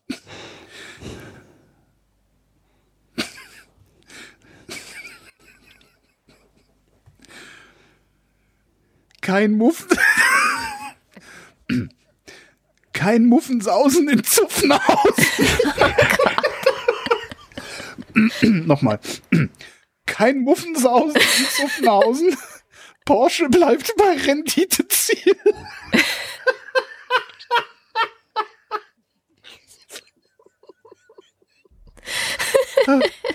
Vielen Dank, Tobias. Kommen wir zum Faktencheck. Ich weiß nicht, ich musste jetzt auch schon wieder Tränen lachen. Ich, äh, vielleicht ist es eine ganz billige Form von Humor, aber wenn jemand versucht, was zu sagen und kriegt das dann nicht raus, weil er schon selber so lachen muss, das ist total ansteckend. Ich hab, äh, äh, naja, vielleicht war es vielleicht jetzt auch ein bisschen, bisschen witzig. Das ist gut zu wissen. Ich bin der Einzige, dem das Spaß gemacht hat. So, Spaß gemacht hat aber der ganze Sendegarten heute und vor allen Dingen auch, äh, weil der Bernd so schön von dem Wirkstoffradio erzählt hat. Am Anfang haben wir ein bisschen uns ausgetauscht über die Ereignisse, die zurzeit auf der Welt so zugehen. Das ist alles nicht so schön. Trotzdem am Ende wird gelacht. Es irgendwie hat, ist alles gleichzeitig da. Vielleicht ist es richtig, vielleicht nicht. Wir können jetzt alle nicht, nicht alle weinen durch die Gegend laufen. Ähm, aber wir können, sollten vielleicht das Böse, was passiert, das Elend, was passiert, auch nicht ausblenden. Ähm, ich weiß nicht, wie man damit vernünftig umgeht. Ich habe keine, ich hab gar kein Rezept. Wie gesagt, ich bin da auch selber auf der Suche. Aber vielleicht ähm, ist es ja auch genau so, wie es ist, nämlich eine, eine wilde Mischung. Und wir sind, haben uns heute hier durch den Sendegarten gemischt. Der ist jetzt zu Ende. Wir gehen in die Nacht. Ähm, ich möchte aber ganz herzlich noch allen Beteiligten danken. Fang erstmal an beim Gast. Herzlichen Dank nochmal, Bernd. Danke, danke. Bitte, ich habe mich zu bedanken bei euch für den schönen Abend. Danke. Gerne, gerne. Und ich bedanke mich für äh, bei den ähm, bei den bei den Double Inga äh, eingesprungen für Vera äh, hat dafür gesorgt, dass wenigstens die richtigen Gene an Bord sind. Das ist super gelaufen. ganz, ja. ganz lieben Dank dafür. Und du darfst auch gerne öfter kommen, also gar kein Problem. Gerne. Ja? Äh, Inga wieder gerne und wie Vera immer sagt, vielen Dank auch dir. Ja, danke. Vielen Dank, dass du daran denkst. Hm. Der Kreis der Dank, des Danks geht weiter an die ähm, Claudia. Vielen Dank, dass du dazu gestoßen bist, ähm, dass du es heute noch möglich gemacht hast. Das ist immer super. Danke. Ja, ich danke auch für den super netten und interessanten Abend und auch für die äh, härteren Themen wieder und auch für ähm, ganz viel Aufschlauung im Bereich Chemie. Äh, hätte ich mal Chemie und nicht Bio-LK gemacht. oh, macht nichts. Es ist ja nie zu spät. Man kann immer, immer ja, man lernt nie genau, aus. Ich, ich, ich komme einfach bei euch in die Lehre. Gerne. So an gerne. den Katzentisch. Ja, das ist immer, immer, immer gern gesehen, klar. Es Ja, schön. Fang einfach Paar vorne Fragen. an, Wirkstoffradio, erste Folge. Und bei der 50. dann bist du schon ein gutes Stückchen weiter. Ich vermute es auch, ja. Ich werde da gleich mal so eine, so eine äh, Binge-Hör-Session einleiten. Genau. Ja, und dann der Dank geht auch an Sebastian, der uns ja ähm, gerade erzählt hat, dass die Bits heute über Sonne äh, E- Energie laufen. Also der Sonnensebastian sozusagen, der Solarmüller. Ich weiß nicht, was, was für schräge Wortkombinationen mir noch einfallen würden, wenn ich mein Hirn dazu äh, anstiften würde. Ich lasse es mal lieber dabei. Ganz, ganz herzlichen Dank für dein Dabeisein. Ja. Immer wieder gerne. Tschüss, äh, schön. Ja, und dann danken wir natürlich auch den Schü Tschüss, ja. Ich, ich muss- bin auch langsam reif für die Kiste hier. Ähm, ich danke ganz herzlich natürlich allen, die hier ähm, live dazugehört haben, besonders denen im Chat, die haben ja auch das eine oder andere äh, mitge äh, mitdiskutiert. Sascha hat die Rolle von äh, vom Lars eingenommen und hat die Links schnell rausgesucht und, und reingeworfen. Und auch schon da gab es wieder irgendwie die Versuche, noch schneller zu sein als Sascha, was aber nicht funktioniert hat. Äh, also wir haben ganz, ganz eifrige und aufmerksame Hörer. Und Sascha ist ja sowieso Hörer Nummer eins und er macht das ganz wunderbar. Aber auch allen anderen, die das hier in der Konserve genießen, sei herzlich gedankt für die Aufmerksamkeit. Und ja, dann gehen wir einfach mal äh, weg hier und sagen, kommt gut in die Nacht. Bis dahin, tschüss zusammen. Ja. Tschüss. Tschüss. Bis nächtle.